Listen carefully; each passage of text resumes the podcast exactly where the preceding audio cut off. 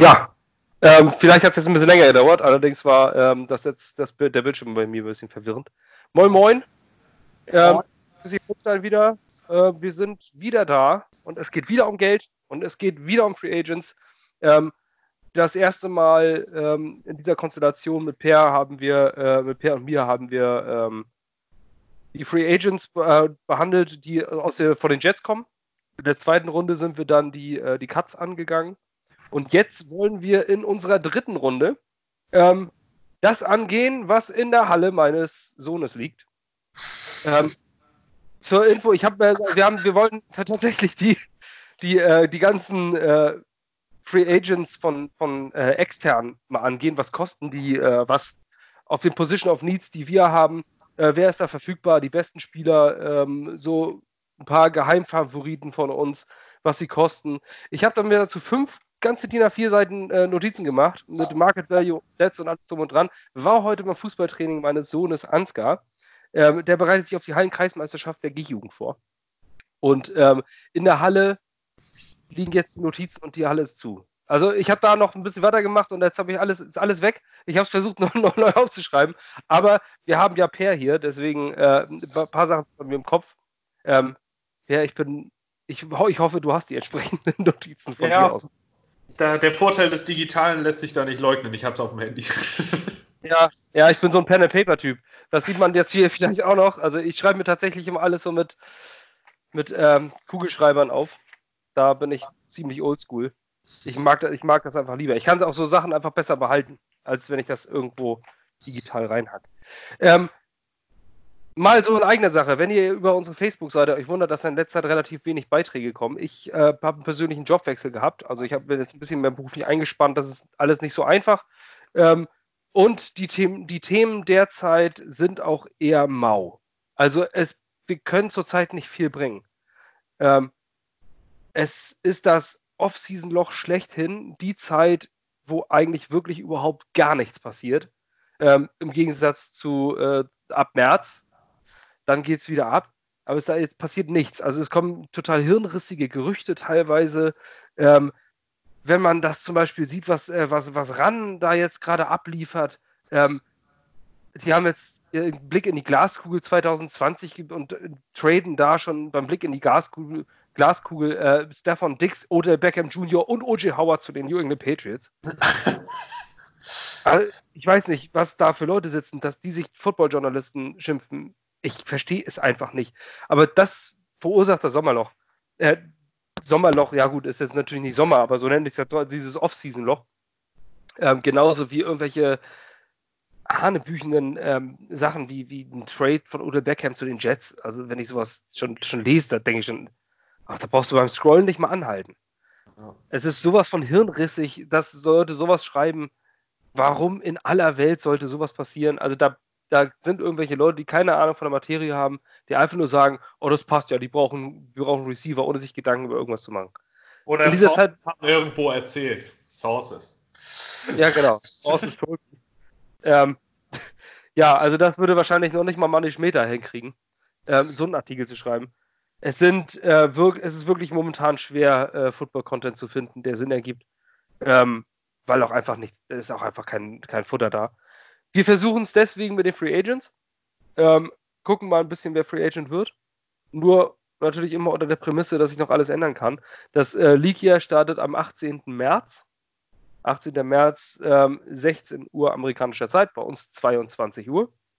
Ähm, ab dann geht es ab. Also, wenn ihr noch nicht Twitter habt, dann äh, ladet euch die Twitter-App, sucht euch irgendeinen Account oder macht euch irgendeinen Account, kostet nichts, lohnt sich, äh, gerade für diese Zeit denn ab 18. März 22 Uhr, nehmt euch den 19. März frei. Das ist wirklich abgefahren. Da geht es richtig ab, da kommen die ganzen ersten Signings. Ich glaube, zwei Tage vorher darf man, dürfen die Teams. Zwei oder drei Tage vorher das, wie heißt das denn noch? Moratorium oder so in die Richtung, wo die Teams schon mit den Spielern Verabredungen treffen dürfen. Und das sind dann in der Regel auch die Verträge. Wenn man nicht gerade Anthony Barr heißt, die dann auch am Ende unterschrieben werden. Genau. Deswegen habe ich bei meinen Edge-Playern auch Everson Griffin nicht stehen, weil ich einfach keinen von den Rankings nehmen will. ähm, ja, also ähm, natürlich ist dann immer auch nicht alles Sack und Tüten. Es gibt auch Leute wie Ian Rappaport, die mal Fehler machen oder einem Schäfter, die mal Fehler machen. Ähm, Antonio Brown war ne, einmal ein Buffalo Bill, ähm, Anthony Barr war ein Jet, also es gibt immer so Geschichten. Dann überschlägt sich aber alles. Und wir wollen jetzt mal darauf vorbereiten. Was haben wir überhaupt an Geld? Was kosten die möglichen Free Agents? Ähm, es ist natürlich immer sexy zu sagen, ähm, ich würde ganz gerne bei den Free Agents, ich möchte einen, einen Brandon Scherf haben und einen Joe Thuney und dann will ich noch einen Dante Fowler und dann will ich noch einen Jadavion Clowney und äh, im Idealfall nehme ich dann auch noch hier den Amari Cooper dazu. Schön gesagt, funktioniert aber alles nicht. Ähm, die kosten Geld. Und zwar richtig. Und äh, in der Free Agency ähm, sagt man ja so, man overpaid, überbezahlt eigentlich quasi jeden. Also alles, was Rang und Namen hat, wird überbezahlt. Ähm, das ist jetzt natürlich wieder eine Definitionssache. Wenn alle überbezahlt sind, dann sind sie irgendwo gleich, dann sind sie alle nicht überbezahlt. Das ist der, der Markt. Aber äh, es steigt natürlich jedes Jahr. Das Cap ist wieder gestiegen. Collective Bargaining Agreement steht wieder an. Da können wir gleich auch nochmal kurz drauf eingehen, was zumindest schon mal so durchgesickert ist. Ähm, und es gibt auch noch 31 andere Teams. Das vergessen ja viele äh, auch gerne. Das heißt ja nicht, dass wenn die Jets sagen, ja, ich will den äh, Amari Cooper haben, liegen dem 20 Millionen auf dem Tisch. Wenn Amari Cooper sagt, ich spiele aber lieber in Dallas für 18 Millionen, dann passiert das so. So war das nämlich auch mit Kirk Cousins. Die Jets damals haben ihm einen 90 Millionen Vertrag angegeben, äh, angeboten, die Vikings einen 84 Millionen Vertrag. Er hat in Minnesota unterschrieben. Ähm, da spielen natürlich viele Faktoren eine Rolle. Ähm, es kann auch sein, dass ein Spieler einfach nicht in New York, in der New York Area spielen möchte. Dann kannst du dem anbieten, was du willst. Der kommt dann einfach nicht. Oder ähm, er möchte nicht in diesem Coaching-Staff arbeiten oder nicht in diesem Umfeld. Ähm, es gibt alle möglichen Varianten. Ähm, man kann diesen Spieler Verträge äh, vorlegen, was ich gehört habe, wo ich jetzt allerdings nicht so ganz weiß, ob da nicht vielleicht ein bisschen Hafensengerei dabei war, war ein äh, Podcast mit Manish Mehta ähm, von Scott Mason, Play, Like a Jet, wo Manish Mehta gesagt hat, er war beim Senior Bowl und es gibt eine sogenannte Jets Tax. Ähm, das hat er damit umschrieben, dass ähm, die Agents, mit denen er dort gesprochen hat, natürlich wieder nicht namentlich benannt, äh, gesagt haben, naja, also wenn jemand zu den Jets geht, dann muss man ja schon, da muss schon mehr Geld auf den Tisch gelegt werden als üblich. Ähm, hat man ja letztes Jahr gesehen an Le'Veon Bell, CJ Mosley. Klar. Ähm, ich glaube aber ehrlich gesagt, ich kann es mir wirklich nicht vorstellen. In dieser diese Liga sind, besteht aus 32 Teams. New York ist ein sexy Markt. Ähm, und Money talks. Wenn du Geld bekommst, dann gehst du da hin. Und wenn du mehr Geld bekommst, dann gehst du da auch. Wenn du eine Million mehr kriegst, ist mir ehrlich, dann, dann ist es für mich auch keine Überlegung, ob ich jetzt den anderen Job mache, wenn ich eine Million mehr kriege, äh, dann, dann wechsle ich. Ähm, das ist alles viel Geld und äh, ob es jetzt diese Jets-Tags gibt, sei mal dahingestellt. Ähm, aber Spieler wollen natürlich auch, Sportler wollen natürlich auch Erfolg haben und das spielt da irgendwo mit rein. Ähm, dass, wenn wir jetzt zum Beispiel, wenn ich mich als, die, das kann jeder für sich selbst auch mal durchdenken, wenn man sich in die äh, Rolle eines Sportlers versetzt, dieses mit dem Ring, das ist immer Schwachsinn, das ist äh, Randengetorke, ähm, ja, der will ja noch einen Ring haben, bla bla bla. Das ist alles nicht so einfach. Es gewinnt nur ein Team den Super Bowl von 32. Äh, es geht da nicht um, um den Ring am Ende. Das ist vielleicht für Fans interessant. Der Spieler will natürlich sowas gerne haben. Aber in erster Linie geht es um Kohlevorsorge für sein Leben. Ähm, und zum Contender zumindest. Im Fokus zu sein. Wenn du ein guter Pass-Rusher bei den Jets bist, bist du ein guter Pass-Rusher bei den Jets.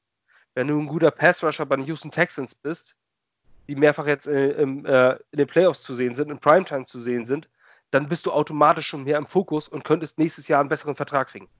Das sind einfach so, so Punkte, die, die, äh, die da mit reinspielen. Aber letztendlich entscheiden die Spieler in der Regel nicht. Das machen die äh, Agents ähm, dort verhandeln. Es ist alles ein bisschen schwer zu sagen. Also es ist nicht so einfach, wie sich das viele machen. Ja, was Jets Tags angeht, würde ich auch.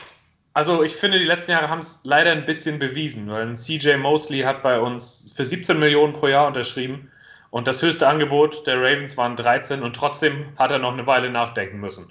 Einfach deswegen, weil er die Organisation kannte, weil er weiß, das sind Winner, da wird gut gearbeitet, da kannte er alles. Und das, obwohl man sagen muss, Baltimore gehört beim besten Willen nicht zu den besten Markets in den USA.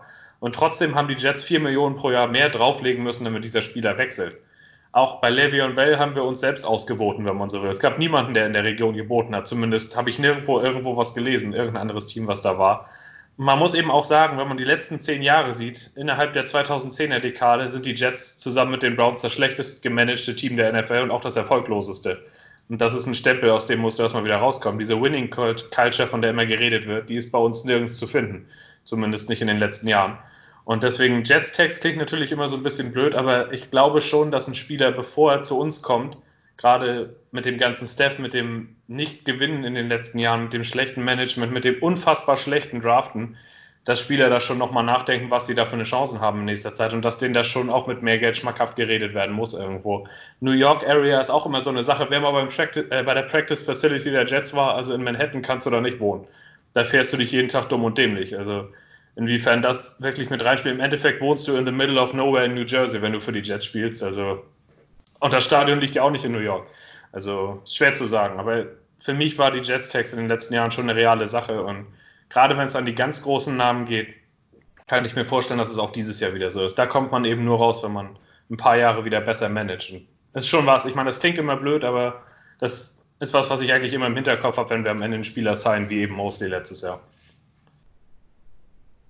Ja, das ist das Risiko dann natürlich auch da, dass äh, ein Leistungsabfall kommt.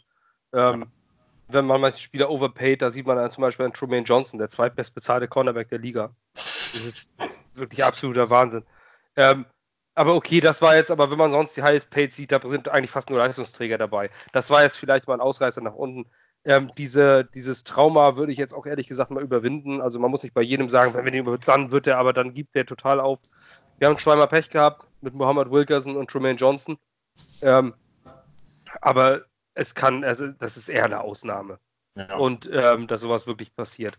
Ähm, aber gut, lange Rede, kurzer Sinn. Wir wollen einfach zu den Spielern übergehen. Das Collective Bargain Agreement werfen wir nachher nochmal mit ein.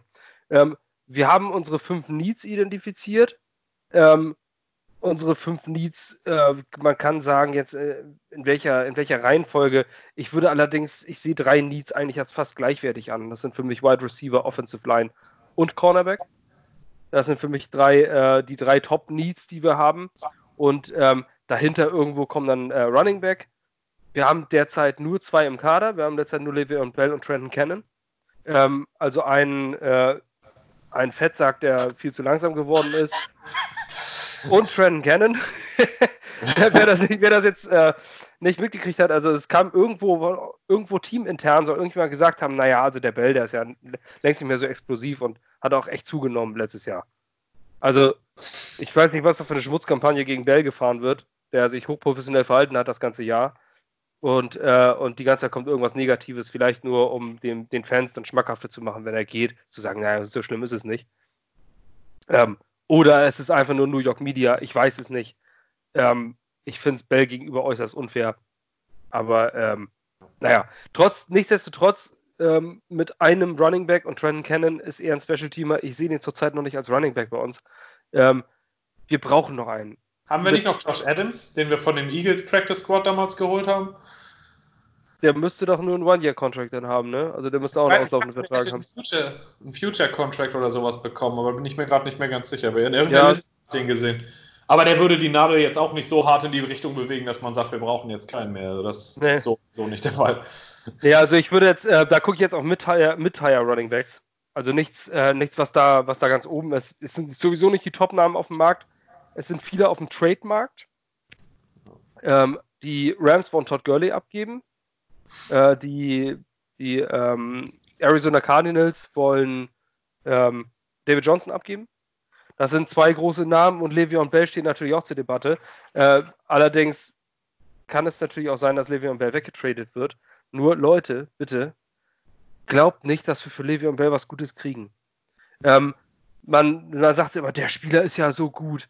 Der Spieler ist ja, der war ja mal so, der hat jetzt innerhalb der letzten zwei Jahre null Zahlen geliefert, keine vernünftigen Zahlen geliefert ähm, und hat einen extrem hohen Vertrag. Ähm, für einen Le'Veon Bell können wir froh sein, wenn wir einen Sechstrunden-Pick kriegen. Das muss man sich einfach mal vor Augen halten. Ähm, es ist nicht realistisch, dass wir einen Erst-, Zweit- oder dritten Runden-Pick für Le'Veon Bell erhalten. Es ist nicht realistisch. Nimm mal Viertrunden-Pick ist realistisch. Ähm, weil dieses Gehalt einfach so hoch ist, wenn ich die Top 5 bezahlten Running Backs sind Ezekiel Elliott mit 15, Todd Gurley mit 14,4, Le'Veon Bell mit 13,1, David Johnson mit 13 und als fünftes kommt schon Devonta Freeman mit 8,2 Millionen. Also nirgendwo ist die Diskrepanz so hoch wie unter den bestbezahlten Running Backs. Dann kommt ein krasser, harter Cut und es sind 5 Millionen zum, äh, vom, vom 4 zum 5 besten, äh, höchstbezahlten Running Back. Das ist äh, extrem viel. Le'Veon Bell verdient viel zu viel für 789 Yards und drei Touchdowns. Ähm, dass er das Talent hat, ist, ist klar, aber wir brauchen auf jeden Fall einen zweiten Running Back und äh, da haben wir mal geguckt, wen wir jetzt haben, wer da auf dem Markt ist und äh, wer ist dir als erstes ins Auge gesprungen. Erst kurzer Einwurf zu den fünf bestbezahlten Running Backs, die du da gerade meintest. War einer davon in den Playoffs dieses Jahr? Nein. Nee. so viel zum Thema Ressourcenverteilung im eigenen Roster. Also nicht, dass ich was gegen Bell hätte oder irgendwie sowas, aber wenn du einen Running Back über 10 Millionen pro Jahr bezahlst, dann hast du irgendwo in deinem Cap was ver verschoben in meinen Augen. Denn Running Back ist, auch wenn das blöd klingt, eine der ersetzbarsten Positionen in der NFL. Skillset hin oder her. Ich denke, von diesen fünf Top-Verträgen ist kein Team aktuell noch glücklich. Auch ein Devonta Freeman ist ein starker Cut-Kandidat. Wenn die Gurley den Vertrag, also wenn die wüssten, was mit Gurley gewesen ist jetzt, dann hätten die den Vertrag niemals gegeben. David Johnson hat nachgelassen ohne Ende. Bei Bell ist es jetzt eben auch statistisch so. Ähm, ich glaube aber trotzdem nicht, wenn man ihn für einen Sechs-Runden-Pick wegtradet, dass das ein guter Deal für uns ist, weil er einfach vom Talentlevel trotzdem noch darüber ist. Wir haben ihn jetzt mit diesem Vertrag und deswegen würde ich es nicht tun, aber ich rechne eigentlich auch eher damit, gerade jetzt, wo das alles mit den Nachrichten kommt, dass es doch passiert. Und dann müssen wir uns eben nach einem neuen Kandidaten umgucken. Und wenn ich dann gerade an das äh, Scheme, was Gay so läuft, denke, da war mein erster Kandidat Jordan Howard von den Chicago Bears. Ähm, jemand, der, ja, er kriegt was, also er nimmt das, was geblockt ist, wenn man so will, heißt es immer bei den Amerikanern. Also er kann schon laufen, er hatte auch schon 1000 Jahr Saison bei den Bears, eine ziemlich gute. Er kommt in die Endzone mit seinem, äh, mit seiner, ja, mit seiner Masse, mit seiner Art zu laufen. Ich weiß jetzt nicht, ob er eher ein Power- oder ein Zone-Running-Back ist. Bei Adam Gates ist es ja, meine ich, eigentlich so, du kriegst den Ball und dann machst du den Kopf runter und nimmst sofort, was da ist, um positive Yards zu bekommen. Zumindest wirkte seine Offense für mich eigentlich immer so über die ganze Saison. Und Bell ist eben kein guter Fit dafür. Bei Howard sehe ich das ein bisschen anders. Der könnte in unserer Offense wahrscheinlich schon effektiver wirken, ähnlich wie es ein Bilal Powell in begrenzten Snaps getan hat. Ähm, was man für ihn bezahlen muss, ist schwer zu sagen. Also er ist ja auch noch relativ jung, 25 oder 26, war aber auch schon verletzt, hat trotzdem auch schon viele Carries. Deswegen würde ich sagen, bei Jordan Howard, einen langfristigen Vertrag sehe ich da eigentlich eher nicht. Das ist bei den Running Backs in dem Tier eigentlich nicht so. Also aus der zweiten Reihe. Er ist halt eher jemand, der auch, er würde ja zum Beispiel auch beim dritten Down vom Feld gehen. Er ist kein Passblocker, er kann den Ball nicht gut fangen. Dafür ist er nicht da und deswegen würde ich sagen, mehr als 4 Millionen pro Jahr und länger als zwei Jahresvertrag würde ich da eigentlich schon nicht gehen. Und auch in dem Fall nur, wenn es wirklich so weit kommt, dass Bell weg ist. Weil ansonsten als Backup zu Bell sehe ich den Fit nicht. Bell ist ein Three-Down-Back, jemand, der auf 350 Touches pro Saison kommt normalerweise. Da brauchst du dann nicht für 4 Millionen Backup hinzustellen. Aber er wäre für mich ein Kandidat, den ich mir bei uns vorstellen könnte, für den Fall, dass Bell tatsächlich weggeht. Ja, habe ich auch Nummer 1, er ist 25. Letztes Jahr waren die Zahlen auch nicht schlecht. Also er hat zwar nur, nur 575 Yards, aber er hat auch bei den Eagles gespielt, die äh, sehr, variabel, sehr variabel viele Runningbacks eingesetzt haben und viel, viel Verschiedenes gespielt haben. Ähm, und ein bisschen konfus gecoacht waren letztes Jahr in meinen Augen. Ja. Ähm, Jordan Howard hat aber auch 4,4 Yards Average. Das ist sehr stark für einen Running Back letztes Jahr. Ähm, ich denke auch, dass, also den habe ich auch als Nummer 1 in meiner Liste, aber ich gehe auch nach zwei, ich habe hier zwei bis drei Millionen im Jahr äh, geschätzt. So, so ein, vielleicht damals wie bei Isaiah Crowell, dass du vielleicht auch so einen Dreijahresvertrag machst, den du ab zwei Jahren cutten kannst. Ja. Ähm, sowas in der Möglichkeit. Als zweites habe ich dann noch einen DeAndre Washington aus Oakland der von äh, Josh Jacobs äh, verdrängt wurde, mehr oder weniger, der ja nun ausgezeichnete Rookie-Saison gespielt hat. Ähm, ist er Rookie of the Year geworden, offensiv? Uh, Jacobs? Nee, ist doch Kyler Murray am Ende geworden. Ach, stimmt, genau. Ja, ja aber Josh Jacobs war es ja, wäre es ja eigentlich, äh, also in meinen Augen zumindest gewesen. Ja. Ähm, hat auf jeden Fall, äh, DeAndre Washington ist 27. Ähm, ähnlicher Typ wie Jordan Howard, auch so Kopf runter und geradeaus. Und ja, ähm, ich denke, dass ihn auch ganz gut einsetzen kann. Der der wäre ähnlich im ähnlichen Bereich bei zwei bis drei Millionen. Den könnte ich zum Beispiel auch als Backup mir vorstellen von, ja. von Bell. Dass du einen DeAndre Washington dann noch hinstellst, dann hast du noch so einen, so einen kleinen Powerback ähm, da hinten drin, den für 200 Millionen bezahlst und ich finde, das wäre eigentlich fair. Ja. Ich finde aber auch, wir sollten einen Running Back im Draft nochmal gucken. Also auch in den späten Runden irgendwo, dass man vielleicht dann nochmal Glück hat. Ja, wenn wir auch beim Thema sind, wie man seine Finanzen gut verteilt als NFL-Team. Wenn du einen Running Back an Tag 3 draftest, kriegst du in der Regel was Brauchbares. Niemand redet da von einem Game Changer oder sonst irgendwas. Aber wenn du da jemanden hast, der reinkommen kann und für den Vertrag eines 5- oder 6-Runden-Picks vier Jahre bei dir spielt und jedes Jahr 150 Mal den Ball berührt, dann hast du dein Geld gut angelegt. egal wie viel er im Endeffekt damit macht. Running Backs sind sehr systemabhängig, sehr abhängig von der O-Line, wie sie eingesetzt werden. Im Endeffekt guckst du danach, ob du jemanden siehst, der in deinem System fähig ist, schnelle Entscheidungen zu treffen, der vielleicht nochmal einen Tackle brechen kann. Und sowas findest du an Tag 3 des Drafts schon auch, wenn du weißt, wonach du suchen musst. Zumindest als Head Coach sollte dir ja bekannt sein, was für ein Scheme du läufst, was da reinpasst. Ähm, das wäre auf jeden Fall gut, wenn man da vielleicht jemanden hat, mit dem man dann auch vier Jahre zuallermindest als Teil eines Komitees planen kann. Weil den klassischen Leadback gibt es in der NFL halt recht wenig gut. Wir haben jetzt einen mit Le'Veon Bell, aber auch der wird ja nicht entsprechend eingesetzt. Ansonsten geht der Trend ja ganz klar dahin, die Last unter mehreren Running Backs aufzuteilen. Und da ist man im Draft, denke ich, ganz gut beraten. Ein anderer Name, den, den ich äh, noch auf der Liste gerade gesehen habe, wäre Lamar Miller. Der wird jetzt Free Agent bei den Texans. Der war das ganze letzte Jahr jetzt, äh, jetzt verletzt. Aber vorher hat er eigentlich immer ganz gut gespielt, hat auch die Fähigkeit, alle drei Downs zu spielen. Ist natürlich kein Power Running Back, aber auch jemand, der eigentlich immer imstande war, das zu bekommen, was geblockt ist und der ja auch Speed hat. Ob das jetzt nach Achillessehnenriss noch der Fall ist, ist halt eine Frage mit 28. Aber dem ein, Jahr, ein Jahresvertrag zu geben, das könnte auch schlechter laufen. Also für 800 Yards ist der mit Sicherheit noch gut. Und wenn du es da schaffst, den für ein Jahr zwei bis drei Millionen zu bekommen, ist das jemand, wo ich auch als Backup sagen würde, wenn er dazu Interesse hätte, das ist ein guter Name, den man da noch reinwerfen kann. Ja. Ähm, wollen wir uns jetzt auch nicht viel weiter noch beschäftigen. Ich denke, das sind so die, äh, die Namen, die auch jetzt interessant wären. Äh, notable Names habe ich hier noch drauf. Also Derrick Henry, Melvin Gordon, Carlos Hyde, LeSean McCoy sind natürlich große Namen. Wir ein Free Agents ist allerdings bei uns völlig unrealistisch. Ähm, also, dass ein Derrick Henry bei äh, bei den Titans geht, das sehe ich nicht. Unter keinen Umständen. Ähm, der war die zentrale Figur für, für den Playoff-Run. Ähm, Melvin Gordon mit seinem Holdout und sowas, ich weiß auch nicht. Also Carlos. Heidle, Sean McCoy sind relativ alt. Es sind alles Optionen, die vielleicht irgendwo als Backups unterzeichnet, die wir jetzt aber nicht groß, auf die wir nicht großartig eingehen müssen. Deren beste Zeiten auch schon hinter sich liegen. Ähm, nur einfach mal zur Erinnerung, für alle, die jetzt mitrechnen wollen, wenn wir zahlen, denn wir gehen jetzt einfach mal so von ungefähr 60 Millionen Cap Space aus, was die Jets haben. Ähm, wie wir es aus den letzten beiden äh, Podcasts äh, rausgenommen mit den ganzen Cuts und Resignings, wo wir davon ausgehen, dass Robbie Anderson nicht mehr bei den Jets spielen wird, gehen wir so ungefähr von 60 Millionen, 60 bis 65 Millionen sind realistisch, was die Jets ausgeben können, ähm, falls ihr mitrechnen wollt. So, von den Running Backs gehen wir jetzt mal über. Was sagst du? Welche Position?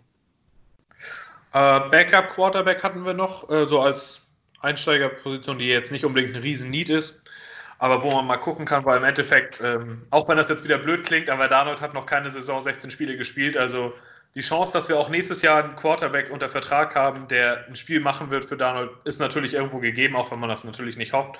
Und im Endeffekt wäre es mir persönlich auch extrem wichtig, dass Darnold über seine ganze Karriere immer 16 Spiele macht, weil ich immer der Meinung bin, die, the best ability is availability für einen Quarterback, weil wenn du nicht mhm. spielst, kannst du auch nicht gewinnen.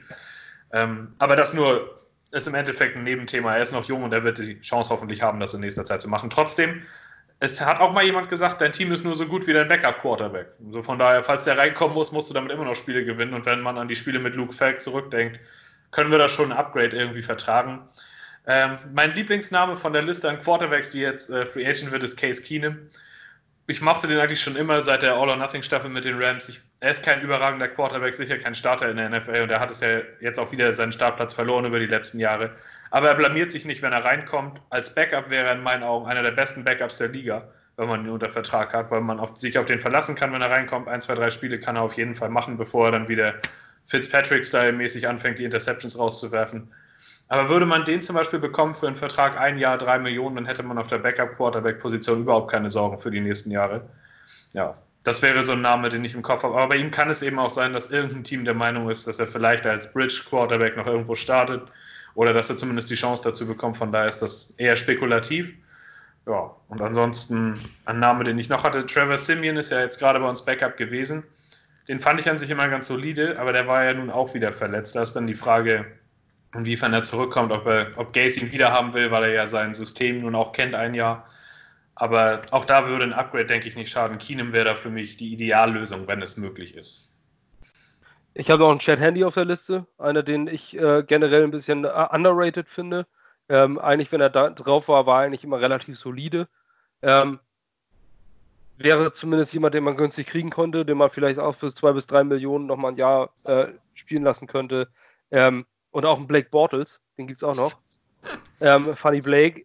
Klar, er hat aber zumindest Startererfahrung. Ja. Ähm, und ich denke mal, wenn du den auch als Backup dahin stellst, dann musst du zumindest nicht völlige Angst haben, dass du komplett zusammenbrichst, wenn, wenn der auf den Platz kommt. Ähm, ist natürlich äh, Turnover, eine Turnover-Maschine, aber ähm, er kann auch was mit den Beinen machen. Ich sag mal, es ist ein Poor Man's Sam Darnold. Also er ist auch relativ mobil und, äh, und hat auch einen vernünftigen Arm. Also ich meine, er hat zumindest bei den Jaguars gezeigt, ähm, dass er alleine die Spiele nicht verliert. Oh. Ja.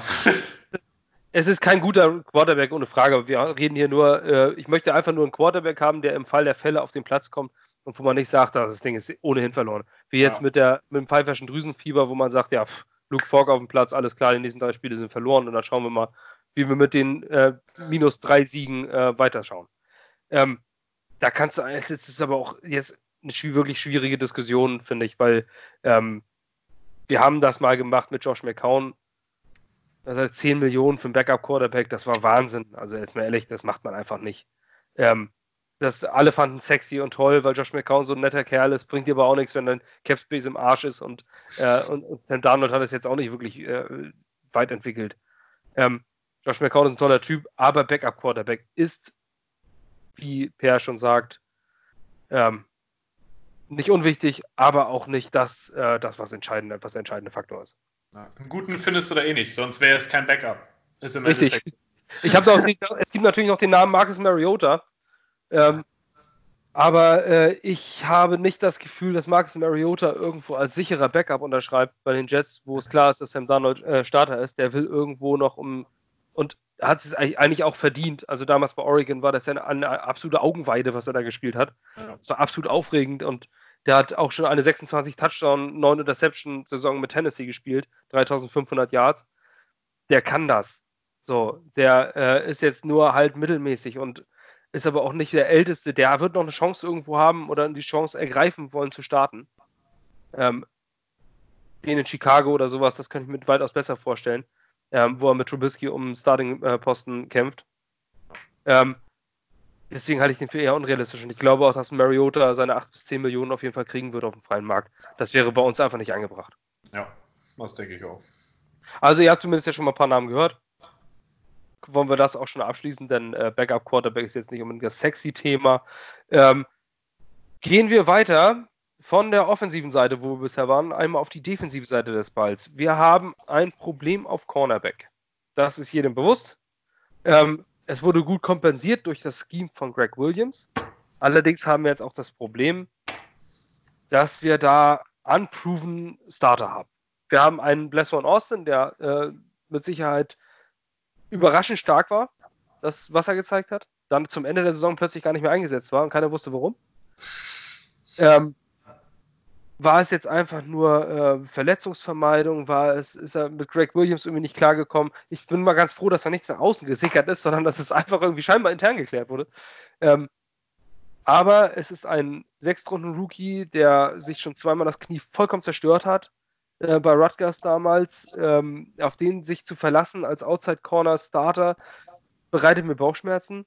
Auf der anderen Seite müssten wir, haben wir momentan nur Daryl Roberts, wir müssen. Nicht mehr lange hoffentlich. Ja, wir müssen Arthur Mollett resignen, den man günstig kriegt. Also äh, Adrian Roberts ist ein sicherer Cut, wie wir auch schon gesagt haben. Da spart man 6 Millionen gegen das Cap. Und mit 6 Millionen kannst du äh, zwei Cornerbacks von Daryl Roberts Qualität holen. Ähm, wir brauchen einen Corner. Das steht völlig außer Zweifel. Und ich gehe davon aus, dass wir in Runde 1 und 2 keinen nehmen. Ähm, dementsprechend ist das eine Positionsgruppe, wo wir definitiv, in meinen Augen, definitiv und gezwungenermaßen auf den Free Agent Markt zuschlagen müssen. Und da wird es ein Signing geben, ob es jetzt ein Mid-Hire oder, oder ein High-Profile äh, wird. Das ist die Frage. Cornerbacks sind immer beliebt in dieser Liga. Dann müssen wir auch noch gucken, wir müssen Brian Poole auch noch resignen. Das ist auch noch nicht sicher. Ähm, es kann nachher auch sein, dass wir auch noch einen Slot-Corner brauchen. Also das wird ein umkämpfter Markt. Ist es immer, ist es jedes Jahr, das Ergebnis des Ganzen haben wir vor drei Jahren gesehen mit ähm, Truman Johnson, der, zwei Jahren, ne? 2017. Zwei Jahre, ja. Ja, als Truman Johnson äh, unter Vertrag genommen, wo das von umkämpfter Markt das ist, da muss man fett bezahlen. Wir haben das System uns jetzt so ausgedacht, dass wir so drei Top-Corner nennen. Es gibt natürlich immer mehr, die auf dem Markt sind. Aber wir nehmen jetzt hier diese Spieler raus, wo wir sagen, der könnte passen. Ähm, das sind Top-Spieler und so ein Geheimfavoriten oder so ein, so ein Mid-Tire Free Agent, wo man sich sagt, alles klar, den könnt ihr vielleicht ein bisschen günstiger kriegen, wenn man ausgestochen wird. Ähm, denn bei den Top Free Agents, wie gesagt, sind auch immer andere Teams, die sie haben wollen. Ähm, den Top Corner oder einen Cornerback, den du gerne hättest, wer wäre das? Den ich gerne hätte. also, wenn es an die Top, also wenn wir jetzt in der Top-Tier Free Agent erstmal anfangen mit den größten Namen, die auf den Markt kommen. Ähm, ja, also der größte Name ist wahrscheinlich erstmal Byron Jones von den Cowboys, ähm, der in meinen Augen zurzeit auch der einzige der Cowboys Free Agent ist, der realistisch scheinbar tatsächlich Free Agent werden wird. Äh, der hat mehrere gute Saisons abgeliefert, ist ein erfahrener Outside Corner, hat Zone- und Man-Erfahrung, ist in beiden gut. Aber bei ihm ist es eben auch so, der wird sehr wahrscheinlich mit seinem neuen Vertrag der neue bestbezahlte Cornerback der NFL werden. Gehe ich zumindest stark von aus. Denn wie du sagst, das ist ein sehr umkämpfter Markt. Er wird eine Menge Geld haben wollen. Er wird er auch bekommen. Es wird viele Bieter um ihn geben, denn er hat sich nichts zu Schulden kommen lassen bis jetzt. Hat First Round Pedigree, ist ein Top-Athlet, war damals einer der schnellsten beim Combine, alles drum und dran, hat eigentlich alles mitgemacht. Deswegen klar kannst du irgendwo mitbieten, wenn du möchtest, mhm. aber man muss sich dann auch sicher sein, dass der am Ende mit Sicherheit über 15 Millionen pro Jahr mhm. haben wird. Er wird der neue Bestbezahlte werden, vielleicht sogar noch ein bisschen mehr. Wenn mehrere Teams mitbieten, dann kann es auch sein, dass das mal Richtung 16, 17 geht, auch wenn es das bis jetzt noch gar nicht gab in der NFL. Ähm, deswegen würde ich bei dem Namen erstmal noch nicht mitmachen. Ein Name, den ich sehr interessant finde, ist James Bradbury von den Cardinal, äh, Cardinals, von den Carolina Panthers. Ähm, der war mal ein Zweitrunden-Pick, ist bei den Panthers seit vier Jahren eigentlich Starter, ist erst 26 Jahre alt, also noch ein ziemlich junger Kerl. Hat aber auch da ist immer ein bisschen unterm Radar geflogen, hat aber immer solide seine Arbeit gemacht, ist jetzt kein ausgewiesener Ballhawk oder auch kein klassischer Man-to-Man-Guy. Er hat auch ähnlich wie Byron Jones in mehreren Systemen funktioniert unter Ron Rivera, wo du auch viel zwischen Zone und Man wechselst. Hat seine Sache immer gut gemacht und der wird ziemlich sicher auch eincashen auf dem Markt. Bei dem habe ich auch schon das Gerücht gelesen, dass die Panthers sogar darüber nachdenken, ihm vielleicht den Transition Tag zu geben, was dann dafür sorgen würde, dass Teams ihm einen Vertrag anbieten können. Aber der würde dann natürlich schon starten mit der Summe des Transition Tags, die irgendwo über 11 Millionen, 12 Millionen schon ist. Ähm, Wenn es grundsätzlich an Bradbury geht, denke ich, auch der kann mit Leichtigkeit 12,5 bis 14,5 Millionen pro Jahr bekommen, wenn er auf den freien Markt kommt. Ähm, da ist dann die Frage, ist der so ein klassischer Nummer 1 Corner? Also wenn du 12,5 Millionen für einen Cornerback bezahlst, dann erwarte ich eigentlich schon, dass der am Ende zumindest imstande ist, entweder eine Seite des Feldes in der Zone oder einen Receiver rauszunehmen. Weiß ich nicht, ob er das im Endeffekt kann. Ich traue es ihm aber schon zu, da ist auch noch Entwicklungsspielraum, hat eine Menge gute Erfahrungen gezeigt. Und ich sag mal, dem würde ich eher die 13 Millionen aus der First Tier geben, als Byron Jones vielleicht 17. Deswegen ist das für mich aus der obersten Kategorie erstmal der erste Name, den ich interessant finde. Sehe ich genauso. Also ich denke auch, dass, ähm, dass Bradbury, Byron, jo also Byron Jones ist einfach, ich, da, da glaube ich, kommt wieder dieser Teamname zum, zur Geltung, dass er bei den Cowboys gespielt hat und der andere bei den Panthers. Ähm, ich sehe sie als ziemlich gleichwertig an von, von, äh, von der Qualität, die sie mitbringen. Ähm, allerdings ist so ein Bradbury in der letzten Zeit auch in den letzten Wochen äh, zumindest äh, in der Berichterstattung ziemlich großer Hype entstanden. Ja. Ähm, der wird viel genannt und immer wenn irgendjemand viel genannt wird, dann werden natürlich viele Leute darauf aufmerksam und dann äh, kann der Markt steigen. Vielleicht hat er auch einfach nur einen verdammt guten Agent, der ihn überall irgendwo ähm, in die News bringt. Ich habe noch einen dritten Namen und das ist Chris Harris von den Broncos. 32 Jahre alt, viele sagen, puh, falsche Seite von 30. Aber Chris Harris hat bisher nicht abgebaut. Ja. Der bringt immer noch die Qualität. Seit 2011 ist er in der Liga und er hat nicht ein einziges Jahr ohne Interception äh, in seiner Karriere verbracht. Ähm, ist nicht der größte, aber ist einer der besten Cornerbacks, äh, die langfristig gesehen in dieser Liga äh, spielen. Der bringt durchgehend Leistung, der ist immer gut, der hat keinen Down-Year bisher gehabt, ist eigentlich immer fit, immer gesund. Mit 32 kannst du so jemand natürlich keinen Dreijahresvertrag geben, aber sowas wird er wahrscheinlich noch haben wollen. Ich gehe davon aus, dass ja, kann ich mir auch vorstellen, dass er mit 32 irgendwo, irgendwo vielleicht noch was braucht. Vielleicht wäre das aber auch gerade bei unseren jungen Cornern, wenn wir äh, Arthur Mollett noch halten und, und ein, ähm, ein, ja, ein äh, Blessor Austin vielleicht noch jemanden in der, in der dritten, vierten Runde äh, draften. Vielleicht ist dann so ein Chris Harris gar nicht so verkehrt.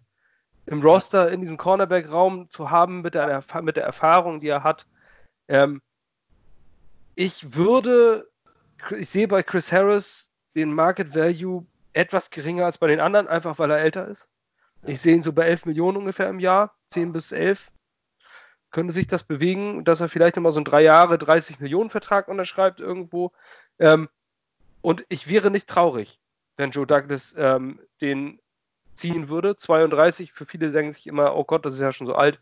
Aber guckt euch das Tape von letztem Jahr an. Chris Harris ist noch äh, voll da und lass, blende, mal das, äh, blende mal das Alte aus. Ich denke, so ein, zwei Jahre bringt er noch.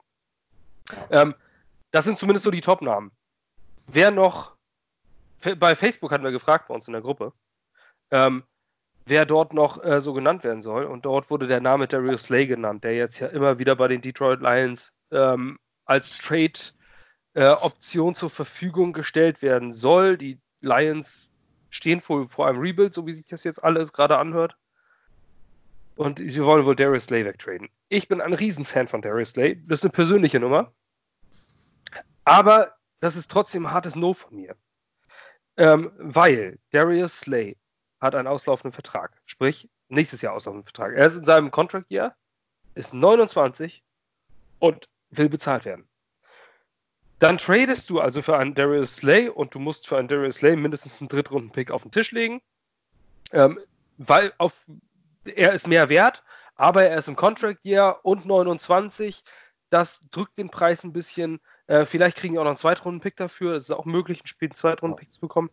Ähm, aber wenn wir für einen Drittrunden-Pick, selbst, selbst wenn wir für einen Drittrunden-Pick Darius Slay bekommen, dann geben wir einen Drittrunden-Pick ab, der wichtig für die Offensive Line sein kann.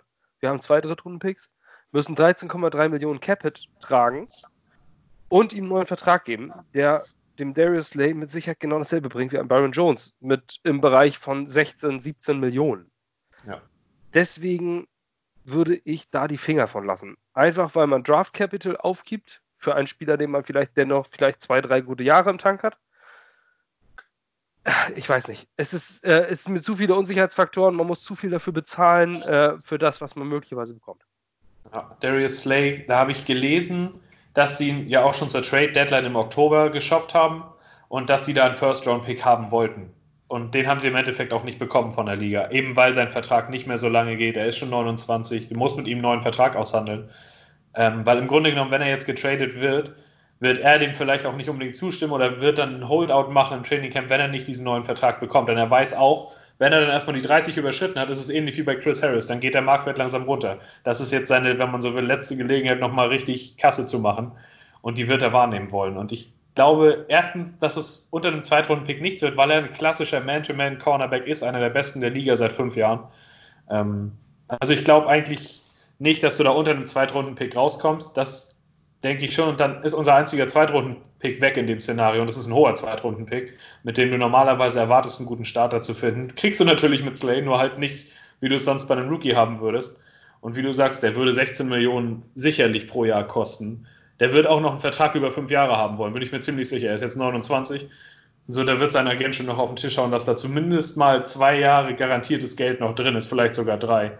Und dann musst du eben wissen, ob das nicht der nächste Trumaine Johnson, wenn man so will, ist. Auch wenn er natürlich ein viel talentierterer Spieler ist, viel mehr geleistet hat in dieser Liga und die Wahrscheinlichkeit geringer ist. Trotzdem, wie auch bei dir, ist mir das Risiko zu hoch, allein schon, weil unsere Draftpicks sind wichtig. Wir müssen anfangen, im Draft Spieler zu finden, die das Gesicht der Franchise sind und nicht unsere hohen Picks für 29-jährige Spieler von anderen Teams aufgeben. Das ist zumindest meine Meinung dazu und deswegen wäre Slay für mich auch ein klares Nein. Dann wurde noch bei Facebook genannt äh, Logan Ryan, Tennessee Titans, ehemals äh, New England Patriots. Ähm, Finde ich einen interessanten Namen, muss ich sagen. Ähm, den hatte ich eigentlich so gar nicht auf den Zettel. Es hatte aber letztes Jahr vier Interceptions, 18 Pass-Breakups. Das sind beeindruckend gute Zahlen. ähm, ist 29 Jahre, ähm, denke ich mal, liegt auch so im, im, Vertragsbereich 10 bis 12 Millionen. Könnte ähm, vielleicht auch nochmal so einen 2-3-Jahres-Vertrag irgendwo aushandeln wollen. Ähm, wäre interessant. Ähm, also bei Logan Ryan ist für mich der große Knackpunkt, der hat in den letzten zwei Jahren bei den Titans über 80% seiner Snaps in der Slot gespielt. Er hat auch schon Outside gespielt, früher in seiner Karriere, hat das teilweise auch schon bei den Titans getan, auch in den letzten Jahren immer mal wieder. Aber 80% Slot Snaps und da ist er eben gut. Da fängt er seine Interceptions, da macht er das, was ihn gut macht. Ähm, und da haben wir einen mit Brian Poole. Zumindest hoffe ich das. Wenn Poole natürlich gehen gelassen wird, wäre Ryan wahrscheinlich der nächstbeste verfügbare Slot-Cornerback. Und dann wird er für uns auch interessant. Aber was wir brauchen, ist ein Outside-Cornerback. Und da sehe ich Logan Ryan nicht so ganz. Ich glaube schon, dass er 9 Millionen pro Jahr vielleicht nur kosten wird, eben weil er hauptsächlich Slot spielt. Es sei denn, das nächste Team sieht ihn wieder Outside. Das ist dann aber natürlich wieder ein Risiko. Er hat die Länge dazu, er hat das auch schon gespielt. Aber dieses Level, was er jetzt die letzten Jahre erreicht hat, wo er wirklich auch zu den auffälligeren Cornerbacks gehört hat, wo er Interceptions gefangen hat und gut gespielt hat, das ist immer passiert, wenn die Titans Outside Adoree Jackson, Malcolm Butler hatten und als Free Safety Kevin Bayard. Das sind Absicherungen, die du nicht bei jedem Team findest in der Secondary.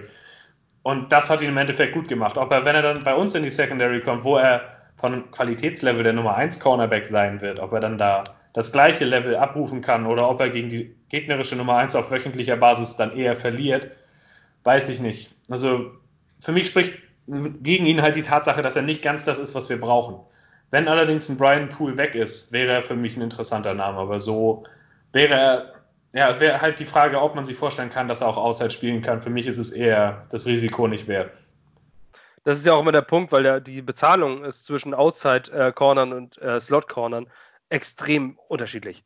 Wirklich extrem unterschiedlich. Das sind teilweise 5, 6 Millionen äh, für, für einen Starter ein Unterschied ähm, von der ähnlichen Qualität, ob du Outside oder Slot spielst. Und da so eine, eine, Mischung zu haben, wo du nicht weißt, was es ist, und da mit 29 Jahren ähm, in der Slot kannst du auch nicht spielen, bis du 35 bist. Ähm, da hast du dann immer in der Regel die schnellen Slot-Corner und bist oft in der Mitte und musst ganz viel tackeln. Und ähm, das ist nicht, nicht etwas, was äh, unbedingt jung hält. Ja.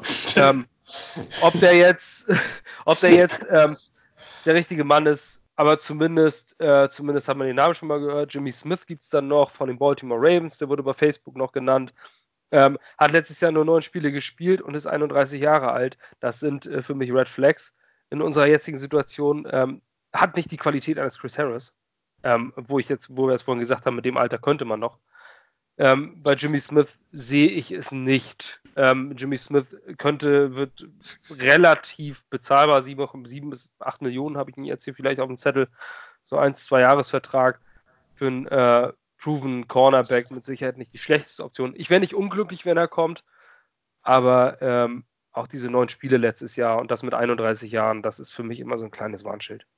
Ja, also im Endeffekt müssen wir sehen, was wir auf Cornerback eigentlich genau brauchen, weil, wie du sagst, die Positionen auch unterschiedlich sind. Slot Corner, wenn, wenn Pool bleibt, idealerweise ist die Position gefixt. Da brauchen wir dann nicht weiter zu gucken.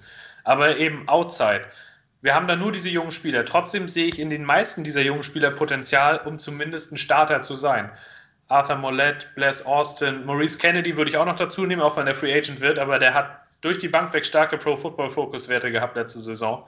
Der ist äh, 6 Fuß 2, also ist bei allem, also absolut groß genug, um Outside zu spielen. Und ich würde mit, der, mit dem Gedanken in die Saison gehen, dass einer von den dreien den Cornerback 2 Spot halten kann oder die drei halt in der Gruppe, wenn man so will.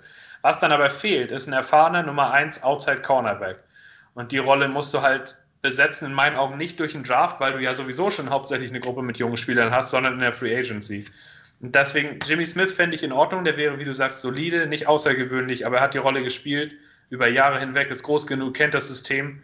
Äh, Joe Douglas kennt ihn auch aus Baltimore, wenn ich mich jetzt nicht so sehr irre. Also das wäre vielleicht sogar eine Connection, die irgendwo passen könnte. Also dass er ihn schon kennt, dass er weiß, was er bekommt.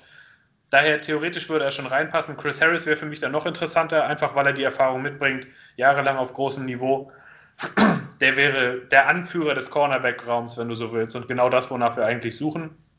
Aber er wäre eben teuer. Und dann kommt es für mich schon in die zweite Gruppe der Free Agents bei den Cornerbacks. Und da habe ich den Namen, den ich mir da umkreist habe, ist Trey Waynes von den Vikings. Äh, der wird Free Agent, der war mal ein First-Round-Cornerback bei Clemson, äh, war eigentlich gut. Bei den Vikings ist, muss man dazu sagen, wenn du da gedraftet wirst als Defensive Back, dann spielst du im ersten Jahr nicht. Das ist aus irgendeinem Grund so. Die haben über Jahre Cornerbacks gedraftet, Mike Hughes zum Beispiel, Mackenzie Alexander, die immer ein bisschen gebraucht haben, bis sie gestartet haben. Aber die letzten Jahre hat Trey Waynes sich da ganz gut gemacht hat Outside vor allen Dingen auch gespielt, auch in der Slot, aber mit seiner Größe sehe ich ihn als Outside Cornerback. Das Skillset dazu hat er. Er hat es noch nicht immer ganz auf dem Level gezeigt, aber er ist erst, erst 27 und so einer der jüngeren Kandidaten, ehemaliger First-Round-Pick. Das wäre jemand, den ich mir auch mit ein bisschen Entwicklungspotenzial vorstellen kann, weil ich finde, in der Free Agency ranzugehen, immer mit dem Gedanken, was hast du bis jetzt geleistet, das sorgt dann dafür, dass du einen Trumaine Johnson bekommst. Mir geht es darum zu sehen, was können die leisten in den nächsten Jahren für uns.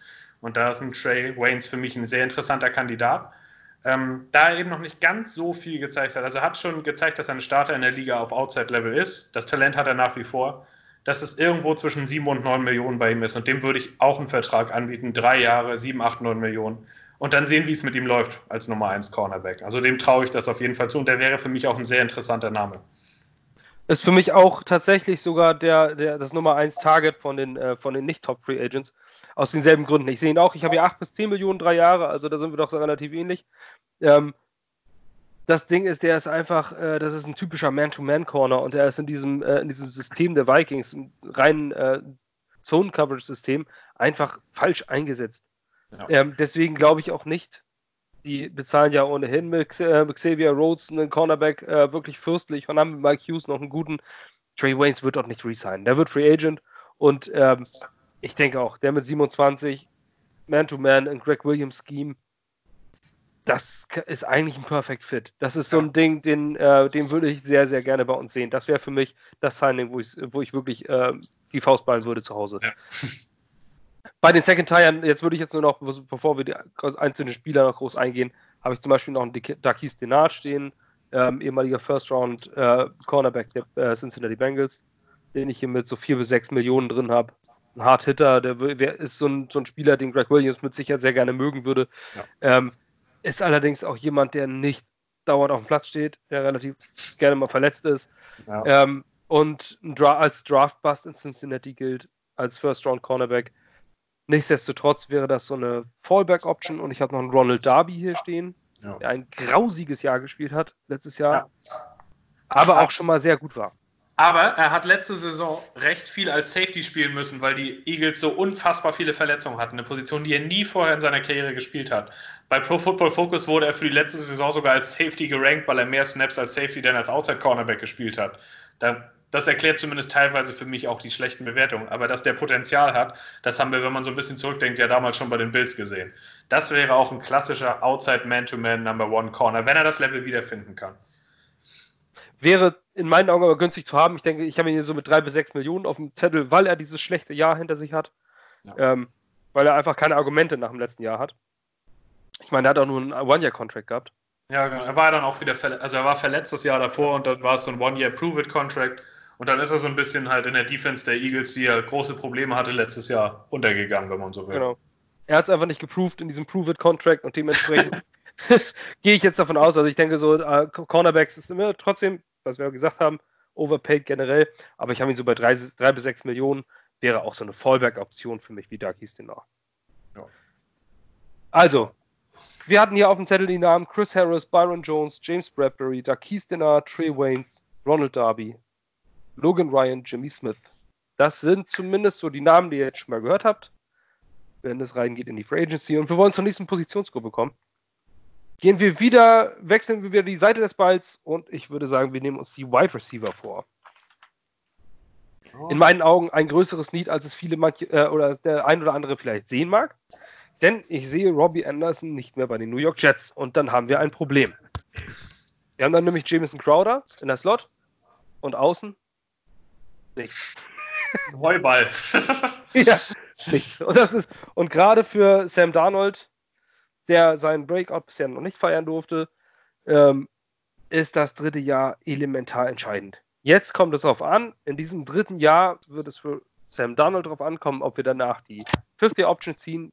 Natürlich wird das passieren, aber ähm, der muss jetzt zeigen, dass er das ist, äh, was er wirklich ist. Wenn jetzt auch im dritten Jahr nur so ein mittelmäßiges Jahr von Sam Darnold kommt, dann wird es wirklich anstrengend für uns alle, in der nächsten ja. Offseason noch zu erklären, dass Sam Darnold ein dritt, äh, Third Overall Pick war. Also braucht er Waffen. Waffen, Waffen, Waffen. Ähm, Le'Veon Bell ist eigentlich diese Waffe, aber aufgrund unseres Headcoaches leider nicht und deswegen müssen wir bei den Wide Receivers gucken. Ich wollte jetzt nicht Gate-Bashing, deswegen habe ich so schnell in den Satz eingebaut. Gehen wir zu den Wide Receivers. Ähm, da ist es, da sind viele Namen, die man schon mal gehört hat auf dem Zettel, was aber in der Natur der Sache liegt, weil wir alle Fantasy-Football spielen.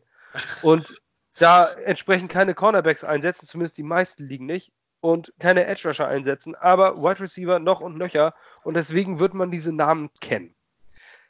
Über allem schwebt natürlich der Name Amari Cooper, der derzeit noch keinen Vertrag in Dallas hat. Und möglicherweise der bestbezahlte Wide Receiver aller Zeiten werden könnte. Berechtigt, ja oder nein? Wollen wir ihn haben, ja oder nein, Per? Oh, berechtigt ist so eine Sache. also wenn man ihn so hat spielen sehen, er ist ohne Frage eine klassische Number One Option. Auch wenn er bei den Raiders teilweise schwächere Jahre hatte, aber jetzt, wo er bei den Cowboys spielt, hat er das in meinen Augen bewiesen. Ähm, er ist jemand, wenn du, wenn dein gegnerisches Team Murray Cooper hat, ist das der erste, wo du als Defense Coordinator deinen Gameplan drauf auslegst in der Regel. Einfach weil er das Skillset hat, er hat die Athletik, er hat es bewiesen in dieser Liga. Ich persönlich glaube nicht, dass er wirklich Free Agent wird. Ich gehe eigentlich stark davon aus, dass die Cowboys einen der beiden Tags, die sie zur Verfügung haben, auf ihn legen. Einfach, weil es nicht viel Sinn macht, einen First-Round-Pick für einen Receiver herzugeben, der dann bei dir einschlägt ohne Ende und dann lässt du ihn nach anderthalb Jahren gehen. Das wäre eine Business-Entscheidung, die ich nicht so ganz nachvollziehen kann.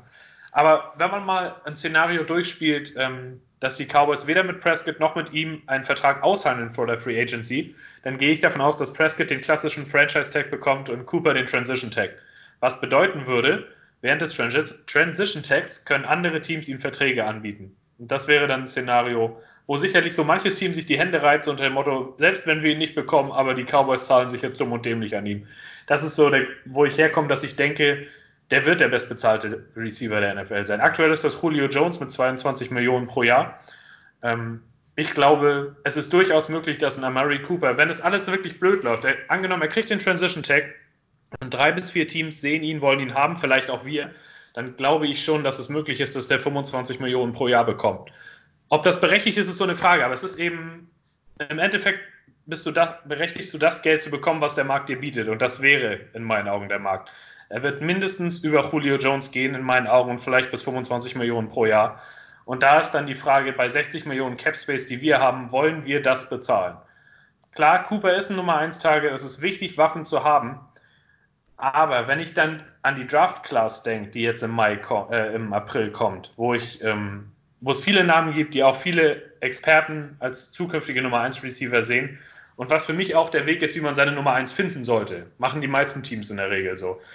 Ähm, das wäre für mich der eigentlich bessere Weg. Also einerseits ist Amari Cooper mit Abstand das Beste, was auf den Markt kommt. Andererseits wird er auch so bezahlt werden.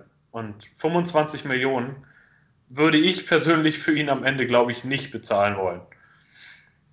Sehe ich genauso. Ähm, die Sache ist, dass der, dass der, dass der Abfall an Free Agents von, von Top Free Agent Wide Receivers extrem ist danach. Was, was ja. zur Mittelklasse, Mittelklasse ist eher viel untere Mittelklasse dann da. Ähm, aber ob man jetzt das Wettbieten und mit Mary Cooper, ich sehe es auch irgendwo bei Joe Douglas nicht. Ich weiß nicht, ob äh, er als First Year General Manager gleich so einen Big Splash Move macht, womit die Jets momentan echt auf die Fresse gefallen sind die letzten Jahre. Ich glaube nicht, dass er diese Fehler machen, äh, machen möchte. Äh, der würde mich auch gesehen haben, was äh, Mike McKagan gemacht hat. Ich sehe es auch nicht kommen. Ähm, um mal die Zahlen für alle zu haben, ähm, die highest paid Wide Receiver sind Julio Jones mit 22 Millionen, dann kommt Michael Thomas mit 19, Tyreek Hill mit 18, OBJ mit 18, Mike Evans mit 16,5. Das sind so die, die, Sphären, in denen die besten äh, Wide Receiver spielen. Und bei den Mid-Tire Free Agents, was man so ungefähr an mittleren, mittelstarken Receivern bezählt, äh, habe ich jetzt mal so eine Auswahl. Devante Parker bei den Dolphins bekam letztes Jahr 10 Millionen. John Brown 9 Millionen bei den Bills.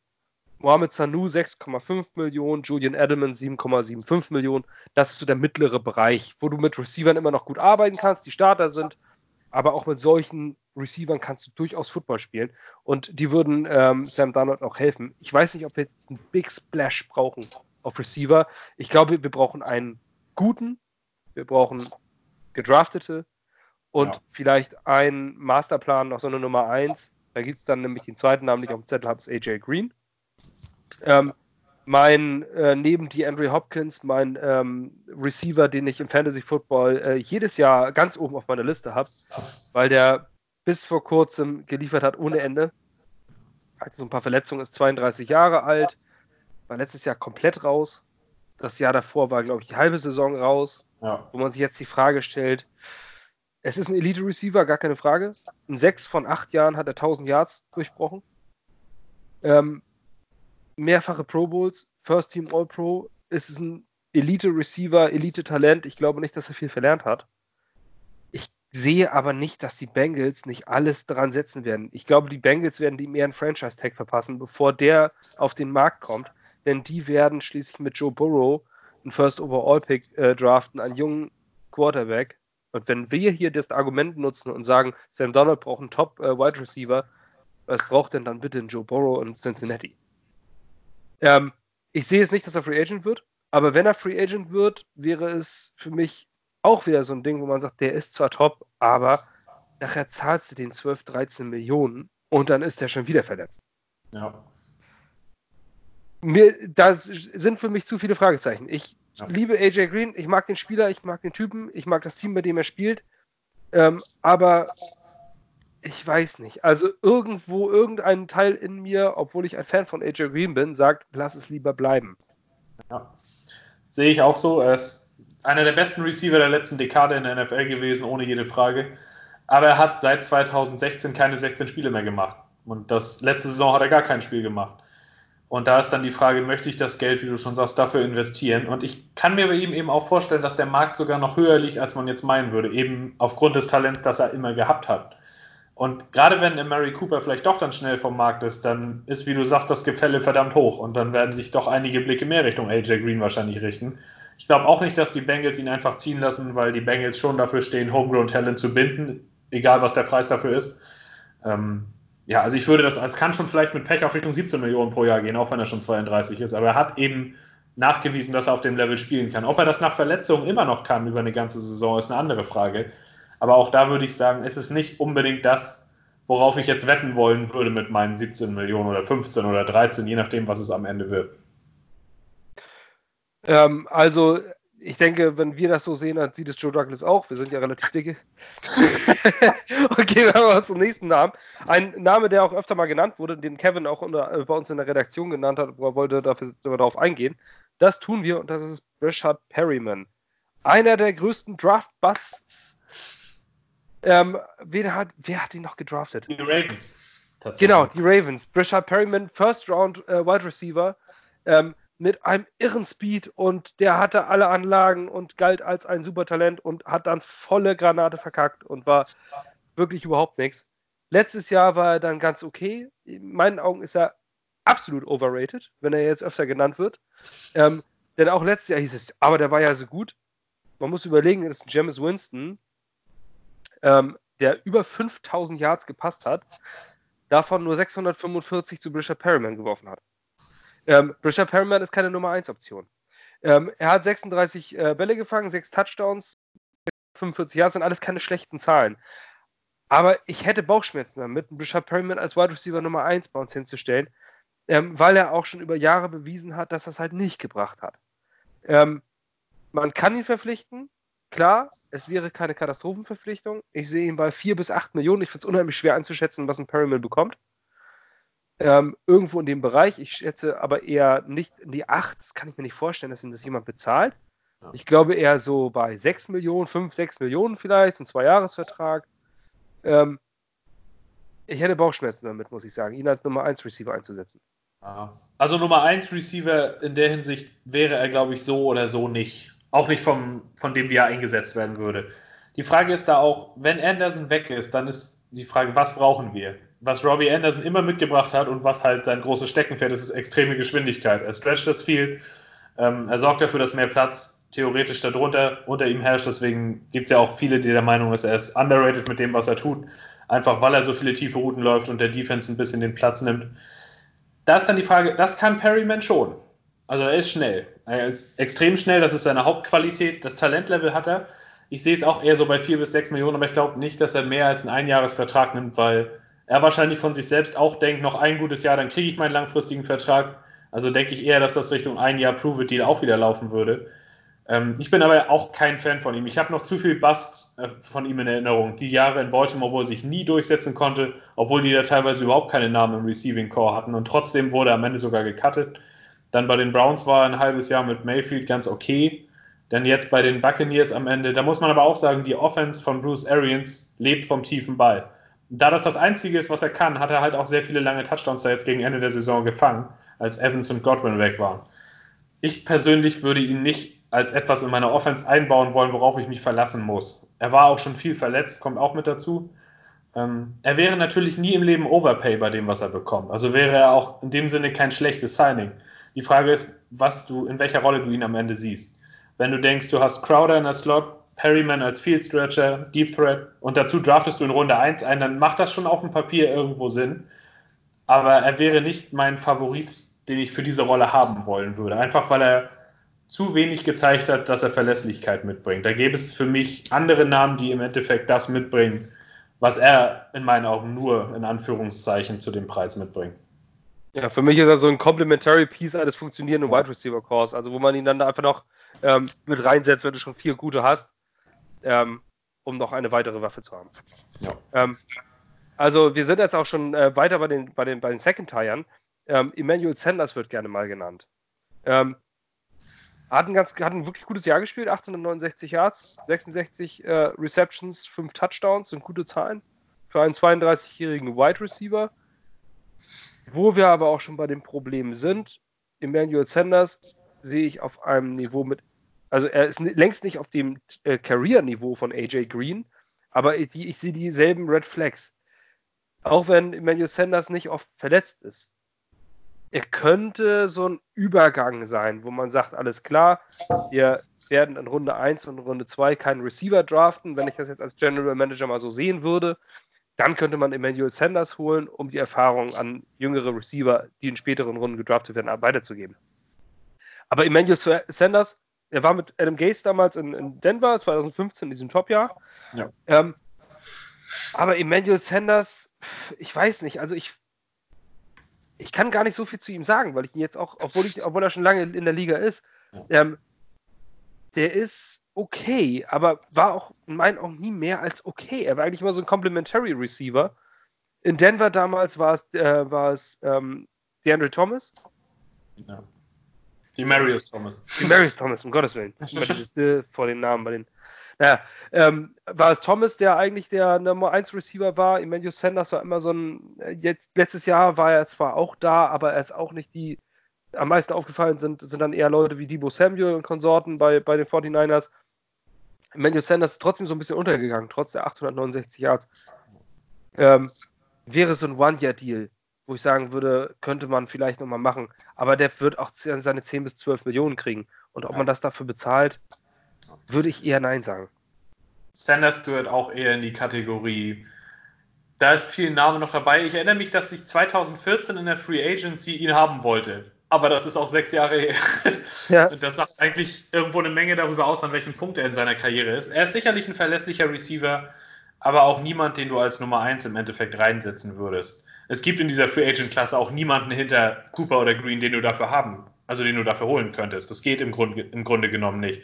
Wenn du diese Offseason dich auf die Suche machst nach einer klassischen Nummer 1 auf der Receiver-Position, dann musst du eigentlich als Jets Richtung Draft gucken. Anders geht es im Grunde genommen nicht. In Sanders würdest du also ich denke schon, dass der noch mehrjährigen Vertrag bekommt, weil er eben noch nicht so verletzungsanfällig war. Und weil er jetzt auch in unterschiedlichen Systemen gezeigt hat, dass er funktionieren kann. Er wurde ja von den Broncos während der Saison nach San Francisco getradet und hat trotzdem weiter funktioniert.